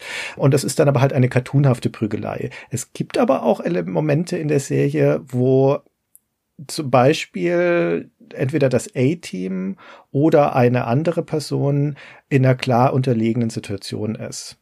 Da kommen zum Beispiel drei Schläger, die ziehen den Typen aus dem Auto, ringen ihn zu Boden, umringen ihn und es ist völlig klar, was jetzt folgt. Der wird jetzt nämlich verprügelt. Aber das zeigt die Serie dann nicht mehr. Dann kommt der Schnitt und in der nächsten Szene siehst du dann nur noch, wie der sich gekrümmt am Boden wälzt oder am Boden liegt. Die eigentliche Gewaltausübung und auch die richtige Konsequenz der Gewalt wird nicht gezeigt. Dann kommt der nächste Schritt und dann sagt irgendjemand, ach ja, der liegt jetzt im Krankenhaus. Also, na, der wurde eigentlich auf das, aufs Übelste jetzt gerade niedergemacht, aber das wird ausgeblendet. Und deswegen hat alles, was an Gewalt gezeigt wird, hat dieses Cartoonhafte und Überdrehte und das muss auch so. Also anders gesagt, der Humor muss drin sein in der Serie. Das muss eine Comedy-Serie sein, weil du kannst nicht allen Ernstes so drastische Gewaltszenen zeigen. Und ich meine das jetzt nicht im Sinne von drastischer Konsequenz oder Brutalität, sondern halt einfach, dass da Scharen von Menschen in Feuergefechten aufeinander schießen. Das ist ja keine ungewöhnliche Konstellation. Es gibt ja in fast jeder Folge, dass da eine Gruppe von sechs, sieben, acht, neun Leuten aufeinander ballert. Und da passiert nichts, ja, da passiert nie was, da fließt nie Blut, da, da, wird nie jemand getroffen. Das ist offensichtlicher Nonsens. Das ist, das, das hat nichts mehr mit einer bekannten Realität zu tun und das ist auch einem Dreijährigen klar, der diese Folge sieht. Das heißt, in diesem Moment überschreitet die Grenze bewusst diesen Schritt hin zum, zum Nonsens, zum Übertreten und muss deswegen ironisch gebrochen werden. Das ist natürlich auch der Weg, den die Serie dann geht. Ja, es ist ja, wenn man an, an das A-Team denkt, ist ja so der klassische Satz, äh, Autoverfolgungsjagden, die Leute schießen aus zwei Meter Entfernung mit Maschinengewehren aufeinander und das Einzige, was kaputt geht, sind halt die Reifen oder so. Ja. Das ist so ein Ding, womit man das immer sehr schön zusammenfasst, ja. Ja, aber die Frage ist dann, äh, haben wir das als Teenager dann auch mit dieser ironischen Brechung überhaupt so wahrgenommen? Äh, weil ich weiß nicht, ob ich damals, das war, wann war es bei uns 87, da war ich zehn Jahre. Ich weiß, glaube ich, hatte nicht direkt beim ersten Mal auf ARD gesehen, aber dann vielleicht mit zwölf oder dreizehn, ob mir das dann schon wirklich so bewusst war, dass diese Serie das dann so ironisch gebrochen hat. Nee, ich glaube, mir war das gar nicht bewusst damals. Da waren das halt so liebgewonnene ja, liebgewonnene Elemente, von denen man wusste, dass sie wiederkommen. Aber für mich hat als Kind und Jugendlicher was anderes viel besser funktioniert, was auch heute noch funktioniert, finde ich. Und das muss man der Serie durchaus anrechnen, dass es ihr trotz ihrer starken Formelhaftigkeit und ihrer ähm, Schablonenhaftigkeit und dem Stereotypenaufbau der Figuren und der Handlungen trotzdem immer wieder gelingt, durchaus Spannungssituationen aufzubauen. Die Dramaturgie ist abgedroschen, sie ist auch immer die gleiche, aber sie ist durchaus effektiv, weil das A-Team im Laufe von so einer typischen Folge und so einem typischen Spannungsbogen so im zweiten Akt ja eigentlich auch immer scheitert. Ihr erster Plan geht ja meistens schief. Die kommen immer in irgendeine Situation, wo sie besiegt werden. Teils ganz drastisch, ja, also wirklich körperlich besiegt, teilweise auch verprügelt und so aus der Stadt rausgeworfen, etc. Und dann kommt aber der dritte Akt, dann kommt quasi die große Rückkehr. Dann zeigen sie es den Bösen und die sind natürlich dadurch, dass sie schon mal die Überhand hatten, noch böser geworden. Den möchte man jetzt erst richtiges heimzahlen. Und das ist simpel, aber es funktioniert. Ja, und das Ganze wurde dann ja eigentlich für die fünfte Staffel so ein bisschen gebrochen. Also man hat immer noch so diesen, eigentlich diesen typischen Aufbau, diese mit der Schlägerei, die Verfolgungsjagden und sowas. Das ist alles noch vorhanden. Aber man hat halt so eine kleine Änderung in der Serie vorgenommen, weil halt am Ende der vierten Staffel oder in der vierten Staffel schon die Zuschauerzahlen gesunken ist. Ich hatte ja schon erwähnt, man hatte den Vaughn als diesen General Stockwell mit hineingenommen, als Auftraggeber so ein bisschen für das A-Team zu arbeiten, weil am Anfang der fünften Staffel gibt es nämlich diese drei Folgen, die zusammengehören, wo es um die Gerichtsverhandlung geht. Also das A-Team wurde festgenommen und sie werden vor Gericht gestellt für die, dieses Verbrechen, was sie in Vietnam begangen haben sollen.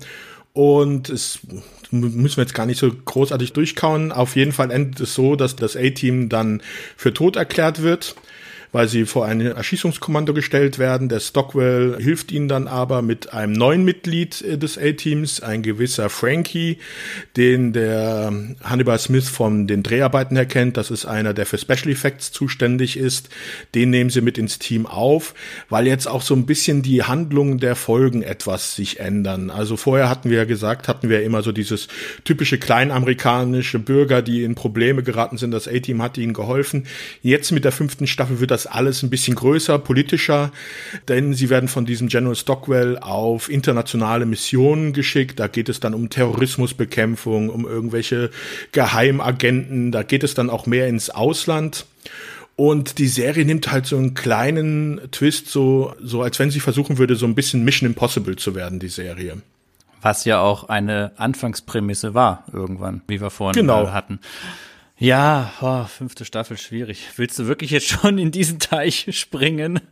Ja, das ist ja ein sehr kleiner Teich, weil es waren ja, glaube ich, gerade mal 13 Folgen dann in der fünften Staffel. Denn auch diese Änderungen haben halt nicht geholfen, die Serie zu retten.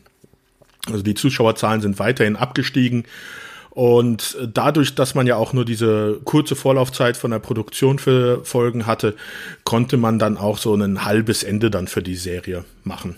Ja. Das haben wir ja bei vielen Serien, über die wir sprechen, haben wir das ja gar nicht, sondern da wird ja immer die Serie immer mal eingestellt und dann endet das so mittendrin. Man hat irgendwie keinen Ausblick darauf, was mit den Charakteren passiert. Das wird hier so ein bisschen dem Zuschauer dann gegeben in der offiziellen letzten Folge.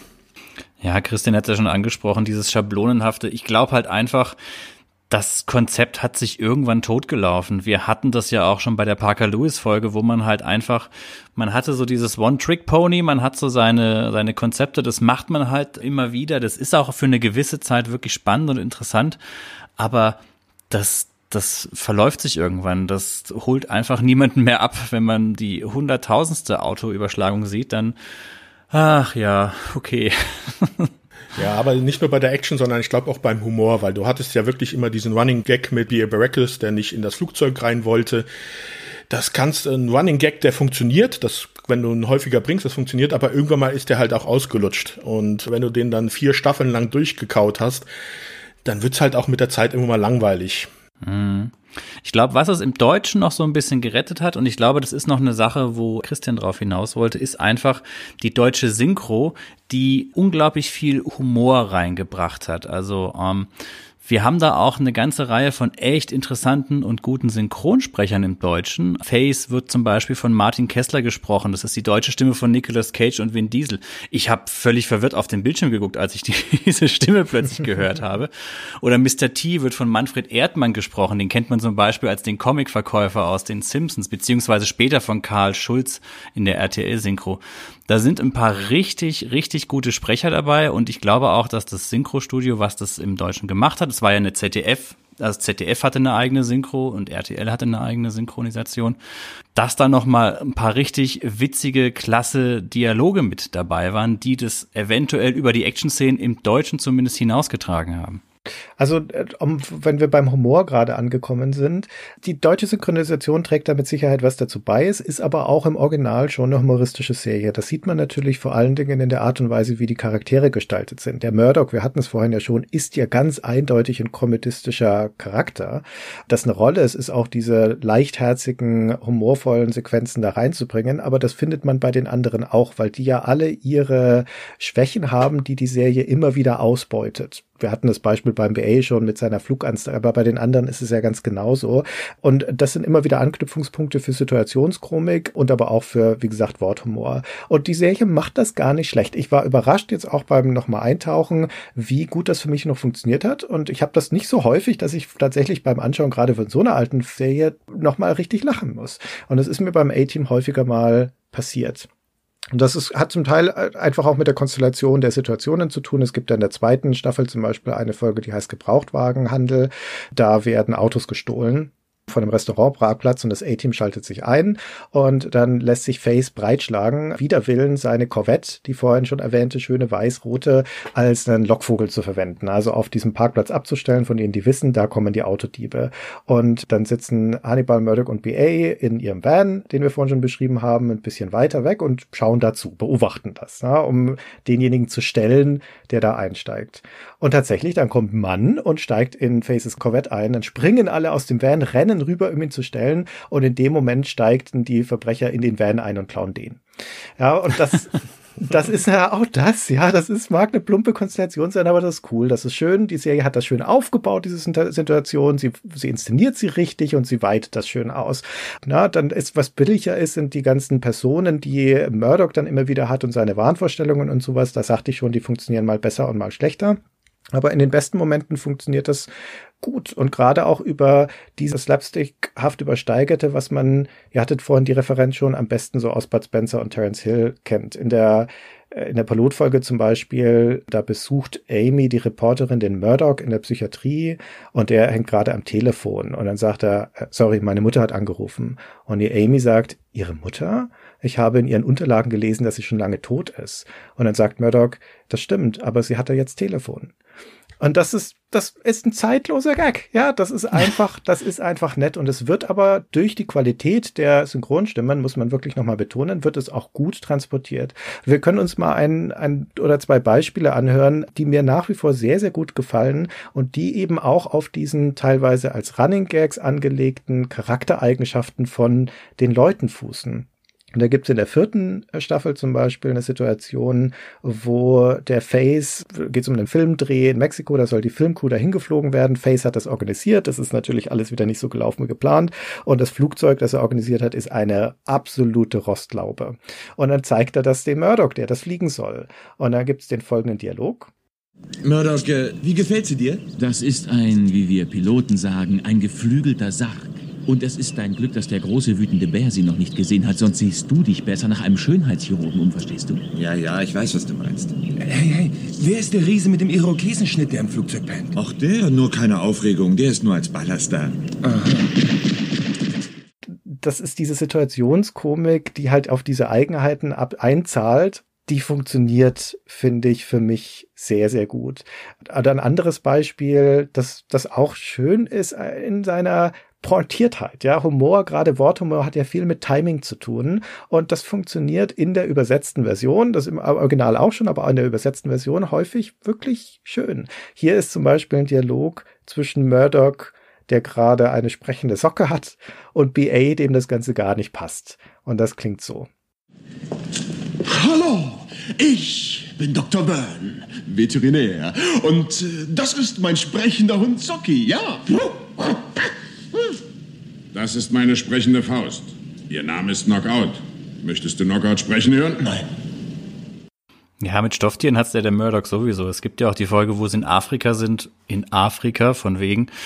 Das Set ist niemals Afrika, wo die unterwegs sind. wo er so einen Teddybären dabei hat und dem wird dann halt im Laufe des Gefechts der Kopf weggeschossen und da ist er auch völlig, völlig traurig und erbost zugleich. Ja, das ist ein, das ist ein harmloser Humor, das ist ein, das ist ein netter Humor. Das, der tut niemandem weh, der ist meistens nicht unter der Gürtellinie. Ja, und es ist ein absurder Humor. Es ist ein übersteigerter, es geht häufig ins, ins Nonsens und in dieses Wortspielhaft überdrehte. Das mag ich persönlich einfach sehr, weil ich bin ja auch aufgewachsen mit eben diesem gerade synchronisierten Humor, gerade in Bud Spencer und Terence Hill. Und das A-Team ist da nicht so weit weg davon. Ja, gerade bei Bud Spencer und Terence Hill gab es ja auch noch diese Besonderheit. Da ist ja dieses Schnodderdeutsch ja entstanden unter mhm. anderem, dass ja da auch Freischnauze weiter synchronisiert wurde, wenn die Darsteller schon gar nicht mehr gesprochen haben. So überzeichnet ist es ja beim A-Team meiner Auffassung nach nicht. Also da war es ja schon öfters mal so bei Bud Spencer, Terrence die Darsteller haben sich weggedreht und dann, ach ja, man hat ja die in ihre Mundbewegungen jetzt nicht gesehen, da kann man noch einen Kessenspruch reinhauen. A-Team ist da so eine, so eine Gratwanderung. Was würdet ihr denn sagen, was mich, was mich interessieren würde? Was ist denn eure Interpretation, warum war die Serie so erfolgreich? Puh. Die 80er Jahre sind ja sowieso ein typisches Jahr für Action. Also ich glaube, wir hatten nie wieder so einen Jahrzehnt, in dem es eine solche geballte Masse an reinen Actionfilmen gab. Also Sylvester Stallone, Arnold Schwarzenegger, die haben da ihren Höhepunkt. Also zum Beispiel Filme wie Phantomkommando oder sowas, die würden heutzutage nicht mehr gemacht werden. Also das ist halt so wirklich typische 80er Jahre. Und ich glaube, im Fernsehbereich war das alles auch noch so ein bisschen gedrosselt. Also es gab zwar auch schon diese Action-Serien, aber halt nicht wirklich dieses übertriebene, knallharte, wirklich, wir brauchen in einer Folge äh, von 45 Minuten brauchen wir 30 Minuten Action. Das gab's zu der Zeit nicht. Aber und ich glaube, das war aber das, was die Zuschauer haben wollten. Und deswegen hat es da einfach diesen, diesen Markt bedient, den es da damals gab. Ja, ich denke, das A-Team ist, ist so eine Art fleischgewordenes Groschenheft. Also ähm, man, man weiß genau, was man bekommt. Es ist irgendwie immer gleich. Es ist nahezu trivial, aber man ist für einen kurzen Zeitraum gut unterhalten und man kann nächste Woche wieder neu einsteigen, das vorherige Heft schon wieder vergessen haben. Und für mich ist das A-Team, denke ich, so erfolgreich, weil es schon so ein bisschen, ja, das, das lebt und atmet die 80er Jahre. Das ist so ein bisschen die Quintessenz der Fernsehunterhaltung der 80er Jahre meiner Ansicht nach, weil es halt so viel vereint. Action, Humor, skurrile Charaktere, Sexismus, naja. Und ich glaube, das hat die Serie einfach, ja, zu so einem kurzweiligen Spaß gemacht. Du hast, äh, Christian, am Anfang diesen netten Satz gesagt, das ist ein riesengroßer Spielplatz und ich glaube, das trifft's einfach ich habe es ja selber auch gesagt, es, man, man, ich habe es als Kind gerne nachgespielt irgendwie, mich da gerne reinversetzt in diese Figuren und so weiter. Und da holte die Serie mit Sicherheit, wohlgemerkt in den 80er Jahren, irgendwo sehr, sehr viele Leute auf eine gewisse Weise ab. Hm. Das ist ein guter Punkt, würde ich sagen. Ich komme da gleich nochmal drauf. Ich würde erstmal sagen nochmal, dass die Serie für ihre damalige Zeit, oder anders gesagt, wenn man das heute anschaut und nicht dabei war, könnte man sehr leicht zu der Schlussfolgerung kommen, dass das Trash ist. Aber es ist kein Trash und es war für die damalige Zeit eine Serie mit sehr ordentlichen Produktionswerten, mit einem kompetenten Ensemble, das muss man nochmal betonen. Die Schauspieler, also teilweise kommen sie aus dem Film oder der Dirk Benedikt ist Theaterschauspieler, also die wissen durchaus, was sie tun. Und äh, die Produktionsqualität, auch die, das Geld, das da reingeflossen ist, war okay. Also die Schauwerte sind da. Es wurde meiner Meinung nach auch, wurde die Charakterisierung von diesem Hauptquartett ist gut getroffen. Das sind sehr gut auseinanderhaltbare, sehr eigenständige, klar definierte Charaktere, die in ihrer jeweiligen Persönlichkeit mit Stärken und Schwächen aber nahbar sind. Also mit denen man sich im Endeffekt ganz gut identifizieren kann, die man aber mindestens auf jeden Fall gut auseinanderhalten kann. Das sind halt einfach Typen. Und das ist, finde ich, wichtig für das Funktionieren und den Wiedererkennungswert von so einer Serie, weil die, ich freue mich auch einfach drauf, die wieder zu sehen und deren Abenteuer wiederzuhören. Also wie bei den drei Fragezeichen oder wie bei jeder Serie mit einem sehr klaren, mit einer klaren Figurenkonstellation, wo ich dann ein Teil davon werde quasi, die, die mehr oder weniger zu meinen Freunden werden. Und dann haben wir natürlich diesen Unterhaltungswert, den wir schon herausgearbeitet haben. Die Action, den Humor und so weiter. Und dazu kommt aber, finde ich, die Fantasie, die diese Serie quasi darstellt. Also was ist denn eigentlich für mich als Zuschauer die Fantasie, die da stellvertretend erfüllt wird in diesem A-Team? Und das sind vor allem zweierlei Dinge, finde ich. Zum einen ist es und das geht auf das hin, was du gesagt hast, Dominik, so dieses, dieses Freiheitsgefühl. Eine gewisse Freiheit von den Zwängen des Alltags, weil die vier, die leben ja eigentlich den männlichen Traum. Die sind selbstbestimmt, die haben keine Frau, die haben kein Kind, die haben kein Haus, die haben keinen Job, die hängen mit ihren Kumpels ab, fahren in der Gegend rum, ballern und lassen sich als Helden feiern. Das Einzige, was fehlt, ist das kühle Bier, das sie am Ende noch aufmachen. Aber äh, zumindest wird geraucht. Also, das ist schon in gewisser Weise so ein, ja, ein wiederum stark übersteigerter, aber das ist so eine gewisse Traumerfüllung, spezifisch eine männliche Traumerfüllung, würde ich sagen. Das andere ist aber auch, dass die Art und Weise, wie die für sich geben und wie sie auftreten, ja gezeichnet ist von einer ganz starken Kompetenz, einer Furchtlosigkeit im Angesicht von jedweglicher Bedrohung, der sie immer begegnen mit großer Souveränität, immer die Herren der Situation, auch wenn sie gerade gefangen sind, völlige Coolness. Und zum Beispiel in der dritten Staffel gibt es eine, eine, Folge, da wird Murdoch entführt von Kopfgeldjägern. Und während dieser ganzen, die, die stopfen ihn dann in ihren Pickup und bringen ihn da in ihr Versteck. Und während dieser ganzen Fahrt beschwert er sich die ganze Zeit. Seine Jacke ist jetzt faltig, die fahren viel zu schnell, sind überhaupt angeschnallt. Beim Autofahren muss er immer kotzen. Ja, also das, der ist, das ist in Angesicht der Situation, in der er da ist, ist das natürlich vollkommen absurd. Aber das ist die Masche. Den macht nichts Angst die, die kennen überhaupt keine Angst. Sie sind gleichzeitig völlig anpassungsfähig und flexibel. Sie machen immer das Beste aus den Ressourcen, die sie haben und aus der Situation und aus der Zeit. Und sie sind häufig genug ihren Widersachern auch einen Schritt voraus. Also na, das ist diese unbedingte Kompetenz, dieses Profi- und Expertentum, das sich da niederschlägt. Selbst dann, wenn sie mal auf die Mütze bekommen. Und wie gesagt, das passiert ja in jeder Folge. Aber dann zeigt sich es nur umso mehr, weil sie dann aus dieser Grube wieder rauskommen. Ich finde, das ist ganz schön gekapselt auch in einer Szene, die ich hier auch mal kurz einspielen möchte, wo quasi der Auftrag vergeben wurde, die Jagd beginnt sozusagen. Und dann gibt es da den folgenden Dialog mit Hannibal. Also, dann wollen wir mal. Zeigen wir den Burschen von der Laugh Company, wer hier aus dem Geschäft ist. Ja, das ist uns gefährlich. Jede Bestellung könnte eine Falle sein. Das kann ich nur hoffen ich finde, das kapselt das halt einfach so schön, dieses Selbstverständnis, diese Furchtlosigkeit, diese absolute Gewissheit, dass man am Ende immer oben schwimmen wird. Das mit dieser absoluten Furchtlosigkeit, das gab's in der, ich weiß nicht, ob es die erste oder zweite Staffel war, eine Folge, wo noch Amy mit dabei war, ging das um das Gespräch, dass sie halt in großer Gefahr sind und dass, wenn sie jetzt da hineingehen, dass sie vielleicht sogar sterben werden. Und da sagen sie dann zu Amy, dass sie eigentlich davon ausgehen, dass sie immer sterben und dass sie deswegen keine Angst haben. Hm. Und das fand ich dann aber vom Ton her recht unpassend für, wie sonst die Serie halt aufgebaut war. Weil sie dort auf einmal halt so die, die, dieses Thema Tod halt aufgreifen. Äh, das hat zu dem Rest des, der sonstigen Folgen eigentlich nicht gepasst.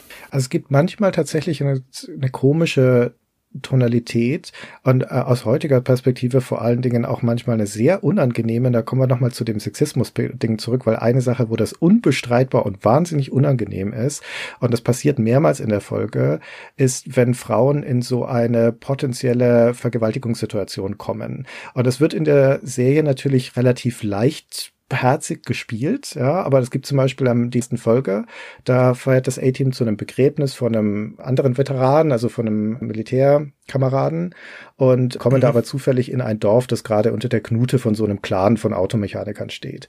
Und da kommen wir dann natürlich auch wieder in die Situation, wo das A-Team besiegt wird und die werden dann von den Leuten rausgefahren vor die Stadt und dort dann rausgeworfen, natürlich waffenlos und, und verprügelt und so weiter. Und gleichzeitig ist Amy und die Witwe von diesem Veteranen sind in ihrem Haus und dann fahren zwei von diesen Clanbrüdern dahin, um die beiden zu schnappen. Und es ist eigentlich völlig klar, in, gerade als Erwachsenen und modernen Beobachter, was das heißt, die beiden Frauen zu schnappen und was mit denen wohl passieren wird, wenn ihnen das gelingt. Das, in der Serie gelingt ihnen das natürlich nicht. Da erweisen sich die Frauen übrigens auch als sehr wehrhaft. Die Amy wehrt die dann ab. Aber es ist eine wahnsinnig unangenehme Vorstellungen und damit belastet sich die Serie aber nicht mit diesen Gedanken. Ja, das ist, das erzählt die dann halt so im Vorbeigehen.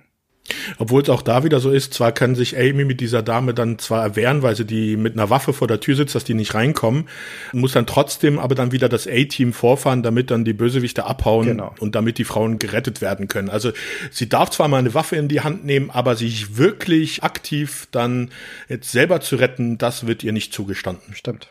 Ja, bleibt bleibt von meiner Seite aus nicht viel hinzuzufügen.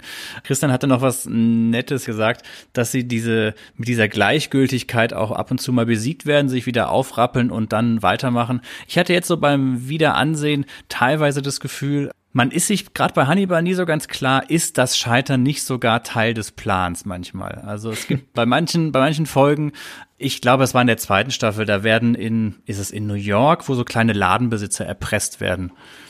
Und in der Folge ist es so, dass die dann auch einen eigenen Laden aufmachen und Hannibal spielt dann einen einen blinden Fernsehverkäufer, was auch schon wieder irgendwie merkwürdig ist, äh, beziehungsweise zusammen mit Face, er spielt den Vater, Face den Sohn. Und da lassen sie sich zu Beginn einfach dann komplett von diesen Erpressern in ihrem Laden verprügeln und den Laden kurz und klein schlagen, liegen dann da auch wirklich mit blutender Lippe, sind erstmal so ein bisschen bedröppelt. Die Auftraggeber fragen auch so ein bisschen so, äh, was seid ihr denn jetzt hier für ein Spezialteam? Und dann meint aber wirklich wieder Hannibal in dem Satz, ich liebe es, wenn ein Plan funktioniert. Also als ob er sich gedacht hat, jo, jetzt erstmal einen auf schwach machen und einen auf die Fresse kriegen und dann können wir erst so richtig zuschlagen. Das fand ich in der Serie jetzt auch beim Wiederansehen sehr, sehr interessant, dass man nie so richtig weiß, na, gehört das vielleicht nicht sogar zum großen Masterplan dazu? Erstmal an dem Punkt zu scheitern. Vielleicht nicht immer, aber ab und zu hatte ich den Eindruck. Ja, ein besonderer Spruch von Hannibal ist ja auch im Englischen on the jazz. Ich weiß gar nicht, wie das im Deutschen dann übersetzt worden ist. Also, dass er halt es schon mag, wenn es zu, zum Action kommt. Also, hm. der, der mag, wenn es rund geht. Da ist es ihm egal, wenn er auch mal ein paar ins Gesicht kriegt. Das gehört halt dazu. Also, Selbstverstimmung mag er anscheinend auch zu mögen. Also es bleibt doch festzuhalten, der Vollständigkeit halber, weil wir gerade so über Erfolgsfaktoren gesprochen haben, dass die Serie auf jeden Fall phänomenal erfolgreich war. Und das muss man sich auch nochmal vergegenwärtigen, so aus der Rückschau. Das A-Team ist eine der erfolgreichsten Sendungen der 80er Jahre.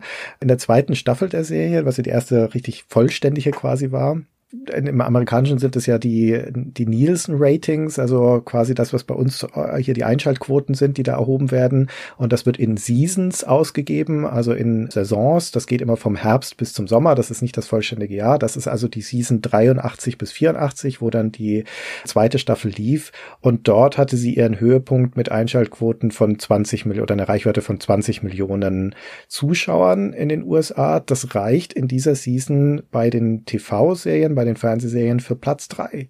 Hinter, nur hinter Dallas und dem Denver Clan. Und dann ist das die dritterfolgreichste TV-Serie in dieser Ära. Zum Vergleich, Knight Rider zum Beispiel hat in, im ersten Jahr, im besten Jahr, auf Platz 25 geschafft und taucht dann nicht mehr unter den Top 30 auf.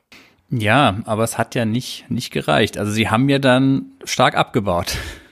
Ja, das hat mit Sicherheit mit dieser Formelhaftigkeit zu tun. Ja, also die zweite war die erfolgreichste, die dritte war auch noch ganz gut, aber dann mit der vierten Staffel, da ging es dann halt schon bergab, da waren sie dann nur noch auf Platz 30 und die fünfte Staffel, die war dann auch nicht mehr in den Top 30, weil es werden immer nur die ersten 30 gerankt und ja, Da habe ich leider auch dann keine prozentualen Zahlen mehr. Also wie gesagt, der Einstieg war halt schon sehr gut für die Serie, weil sie halt direkt nach dem Super Bowl gezeigt worden ist. Das ist ja sowieso die Sendung, die in Amerika die höchsten Einschaltquoten überhaupt hat. Dann hast du da hinten dran dann direkt den Piloten. Da kriegst du dann schon mal eine gewisse Anzahl. Es war dann auch so, dass dann zu Hochzeiten 25 Prozent der Leute, die Fernsehen geguckt haben, sich dann die Serie angeschaut haben, wenn sie lief. Und das sind halt Zahlen, von denen kann man heutzutage nur noch träumen. Ja. Und wie gesagt, kam nicht von ungefähr. Das war jetzt nicht so ein Schnellschuss, sondern das kam aus berufener Hand. Die Produzenten waren super erfahren. Da ist Geld reingeflossen. Das Ensemble wurde sorgfältig zusammengesetzt. Der Mr. T hatte schon große Bekanntheit. Und es, dieser Platz, der Erstsendeplatz wurde gut gewählt. Dann war es später eine Primetime-Sendung. Also das war schon klar, dass das jetzt keine kleine Serie ist, die sie da an den Start schieben und das hat sich ja dann auch ausgezahlt. Ja, die Serie hat ja auch international einen, einen riesigen Kultstatus, egal in welchem Land. Also es ist ja jetzt nicht so, wir, wir gucken jetzt hier viel auf die USA und natürlich, was bei uns in den 80er Jahren gelaufen ist. Aber es ist ja auch so, dass die Serie in Italien, in Spanien, in zig anderen Ländern auf ihre Weise erfolgreich war. Also Sebastian hat ja den Französ, das französische Intro erwähnt ich glaube, das spricht ja auch dafür, dass da irgendwie ein Nerv getroffen wurde. Das war da, dass das ja ein, ein weltweites Phänomen war. Die Serie lief in Neuseeland, in Brasilien. Das ist ja äh, wirklich irre gewesen. Hm. Ja, aber man sollte noch einen kleinen Unterschied machen. Es bei dieser Serie wirklich so war, dass sie von den Zuschauern geliebt worden ist, aber die Kritiker mit der Serie gar nicht zurande gekommen sind. Also es gibt keine wirklich guten Kritiken von der Serie. Die Serie wurde auch nur dreimal beim Emmy nominiert und das auch dann nur für irgendwelche Soundeffekte. Also vom Feuilleton und von den ganzen Kritikern her wurde die Serie eher runtergeschrieben und ja, hat halt nur die fünf Jahre dann gelebt, weil halt die Zuschauerzahlen da waren. Ja, und irgendwann war dann Schluss.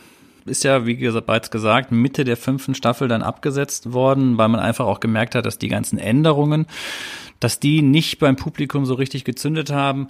Und dann war ja wirklich lange, lange Zeit Stille und Ruhe, was das A-Team angeht. Und ich weiß nicht, ob wir jetzt schon so weit springen möchten, aber 2010 kam ja dann das Remake beziehungsweise ein Kinofilm. Hm. Mhm. Sebastian, du bist unser Mann, was die Filme angeht. oh mein Gott, war es doch ein Fehler, sich den Film nicht nochmal anzugucken. Also ich äh, habe den Film wirklich nur noch so bruchstückhaft in Erinnerung und ich glaube, das ist halt auch das, wo der Film so ein bisschen hm, kränkelt, weil der Film keine Szenen hat, die sich eingebrannt haben. Das ist ein übertriebener Actionfilm mit extrem viel Explosionen, Schießereien und sowas, wie man es halt auch von der Serie her kennt, aber keine Sequenzen, die einem wirklich in Erinnerung geblieben sind, wo man sagt, oh, das war jetzt eine richtig gute Actionsequenz, die sich bei von anderen Actionfilmen oder sowas abhebt. Was ein bisschen überraschend ist, war, wenn man sich eigentlich die Schauspieler anguckt, die da mitgespielt haben, das sind halt wirklich große Namen. Da haben wir Liam Neeson, der dann die Rolle von Hannibal übernommen hat er, ist ein war auch schon zudem ein großer Name und ein hervorragender Schauspieler. Bradley Cooper als Face ist auch eine sehr gute Wahl gewesen. Naja, dann die BA, der wurde von irgendeinem Martial Artist oder so, ich weiß gar nicht, den kannte ich jetzt nicht. Quinton Ramon Jackson, ja, ja auch nie was von gehört. Kenne ich sonst. jetzt nicht. Und der Murdoch, der wurde halt von demjenigen gespielt, der in District 9 diesen Typen gespielt hat, von dem mir auch mal der Name entfällt. Der war okay, aber jetzt, ja, aber wie gesagt, nichts Herausragendes. Und der ganze Film ist, ähm, ist meiner Meinung nach sehr platt. Er ist zu übertrieben, teilweise. Also es gibt ja diese eine Sequenz, wo sie mit einem Panzer aus einem Flugzeug rausgeworfen werden, mit einem Fallschirm und der Fallschirm reicht nicht aus und dann benutzen sie die Kanone vom Panzer, um mit dem Rückstoß, wenn sie schießen, die Fallgeschwindigkeit zu reduzieren. Ja. Und das ist halt einfach zu übertrieben und ach. Und dieser ganze Film kränkelt halt daran, dass es nur reine Action ist, ohne dass man sich ab und zu mal so ein bisschen den Charakteren gewidmet hat, meiner Meinung nach. Ja, war jetzt auch kein großer Erfolg. Also er hatte ein Budget von 110 Millionen Dollar und am Box Office ist er dann mit 177,2 Millionen Dollar stehen geblieben. Wenn man immer so überlegt, Budget mal zwei sind immer so die Gesamtkosten, dann war er kein Erfolg, wahrscheinlich sogar ein Flop. Hat auf jeden Fall nicht dafür gesorgt, dass das A-Team-Franchise dann wiederbelebt wurde. Es gab 2015 nochmal Gerüchte von einem Remake der TV-Serie, dass die Macher von der Fast and the Furious Filmreihe daran Interesse hätten.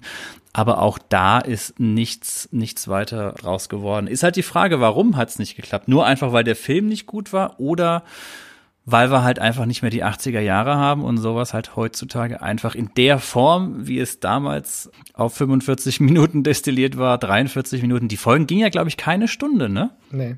Also mit Werbung schon, aber ja, netto ja. sind es 45 Minuten. Ja, dass sowas heutzutage in der Form einfach, ja, niemand, niemanden mehr hervorholt. Dass selbst die ganze Nostalgie da nicht ausreicht, um, um sowas nochmal zu, ja, wiederzubeleben. Ja, aber also mich würde es nicht wundern, wenn es kommen würde, weil wir haben ja wirklich gerade diese Phase, wo irgendwie fast jede 80er Jahre Serie neu aufgelegt wird. Wir haben Magnum, wir haben MacGyver nochmal neu, wir haben, ach, das, also mich würde es nicht wundern, wenn sie dann doch nochmal auf die Idee kommen, A-Team aufzugreifen. Bei dieser Idee 2015, dass man es ja nochmal machen sollte, da hatten sie ja auch die Überlegung, dass dann das Team äh, teilweise aus Männern und aus Frauen bestehen sollte. Das geht ja gar nicht, wie wir jetzt wissen.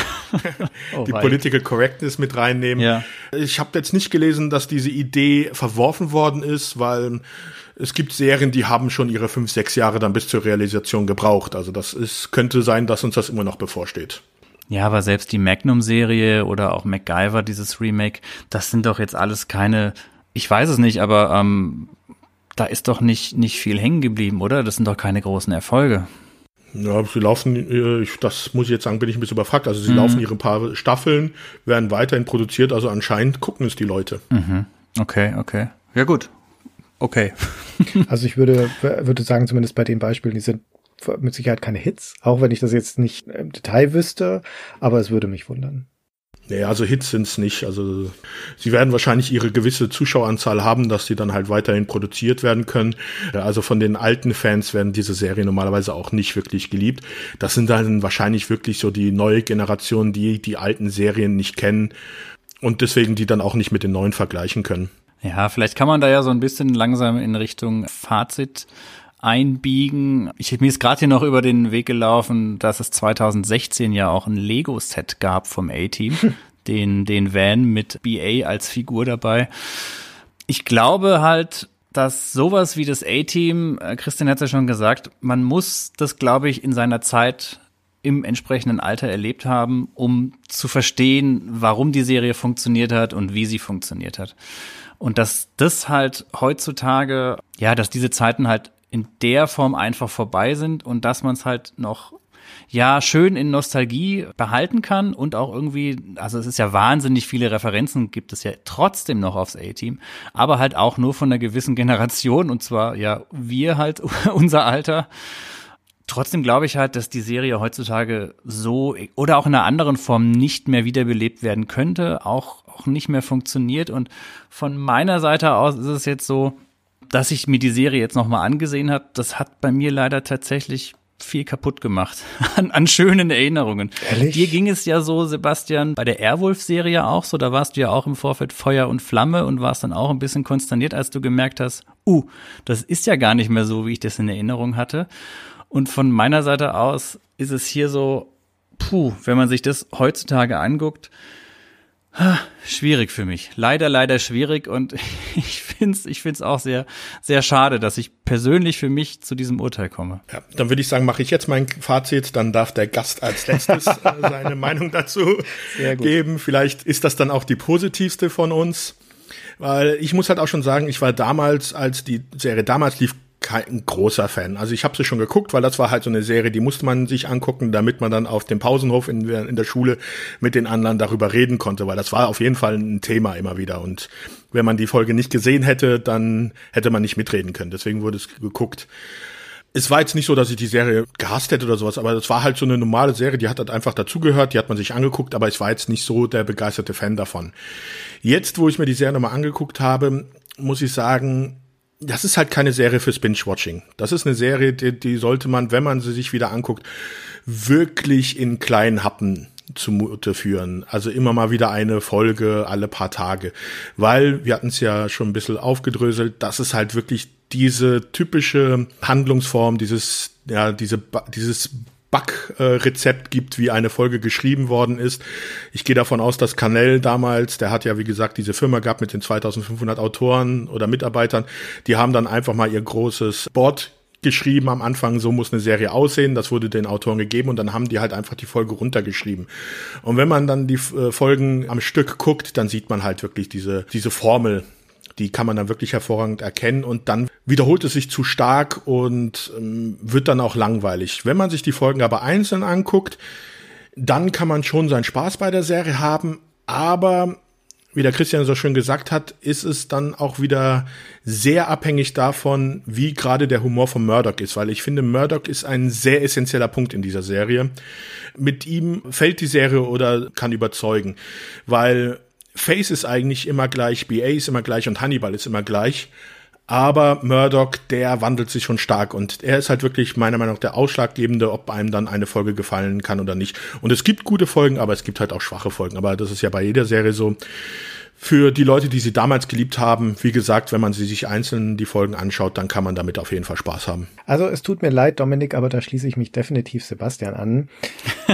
ich würde sogar noch ein bisschen weitergehen. Ich war positiv überrascht, als ich die Serie nochmal gesehen habe. Ich war damals in den 80ern kein Mega-Fan. Mega-Fan war ich von Knight Rider und Alf und sowas, aber ich habe das A-Team immer gerne geguckt, wenn es kam. Aber ich bilde mir ein, mir war auch damals als Kind, halb Jugendlicher, als Teenager schon klar, dass das nichts Schöngeistiges ist, was ich hier angucke.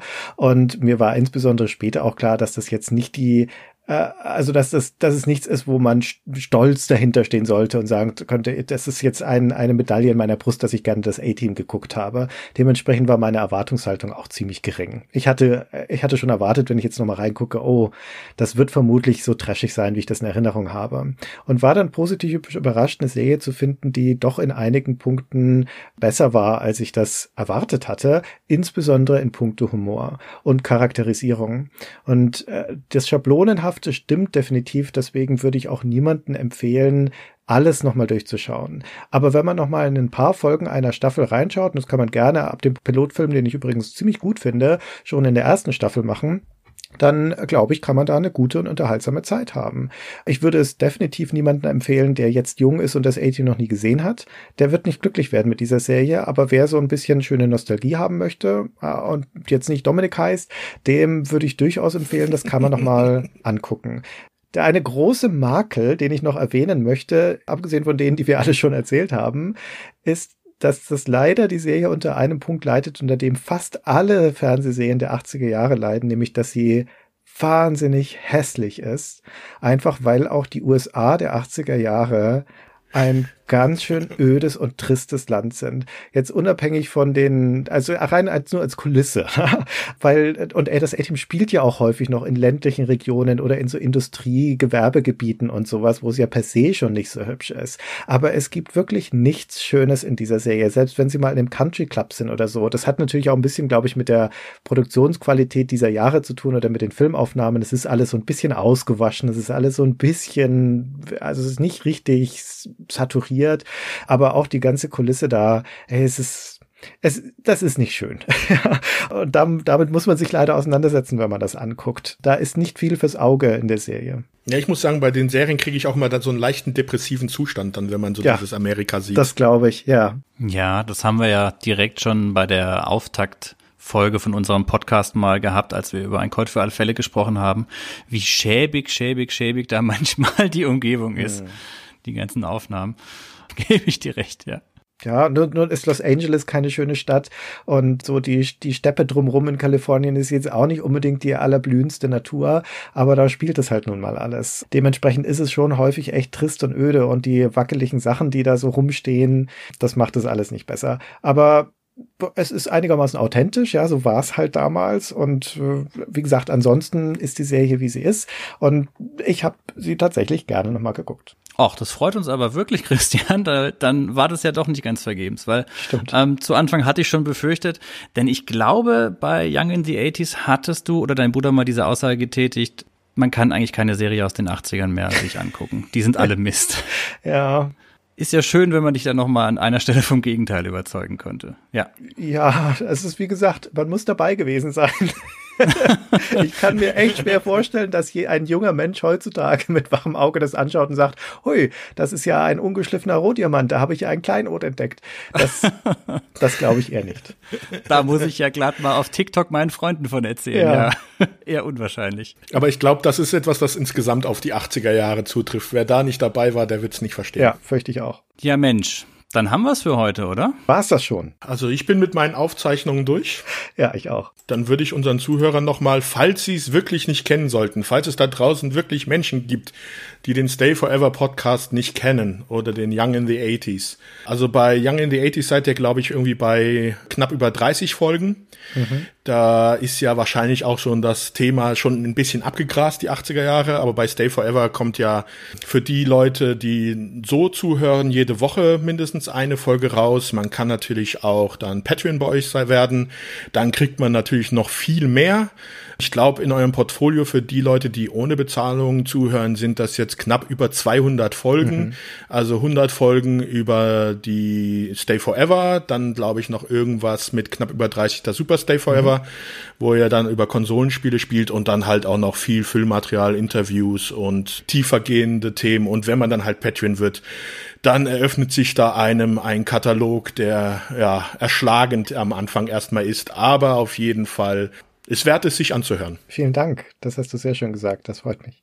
Wir hoffen, dass wir auch irgendwann mal auf so einen großen Katalog zurückgreifen können, aber das wird noch ein paar Jahre dauern. Oh, ihr seid auf dem besten Wege dazu, würde ich sagen. Und ich habe mich sehr gefreut. Also ich fühle mich geehrt, dass ich heute hier dabei sein durfte und habe mich sehr gefreut über das Gespräch und hoffe, dass wir das A-Team gebührend gewürdigt haben.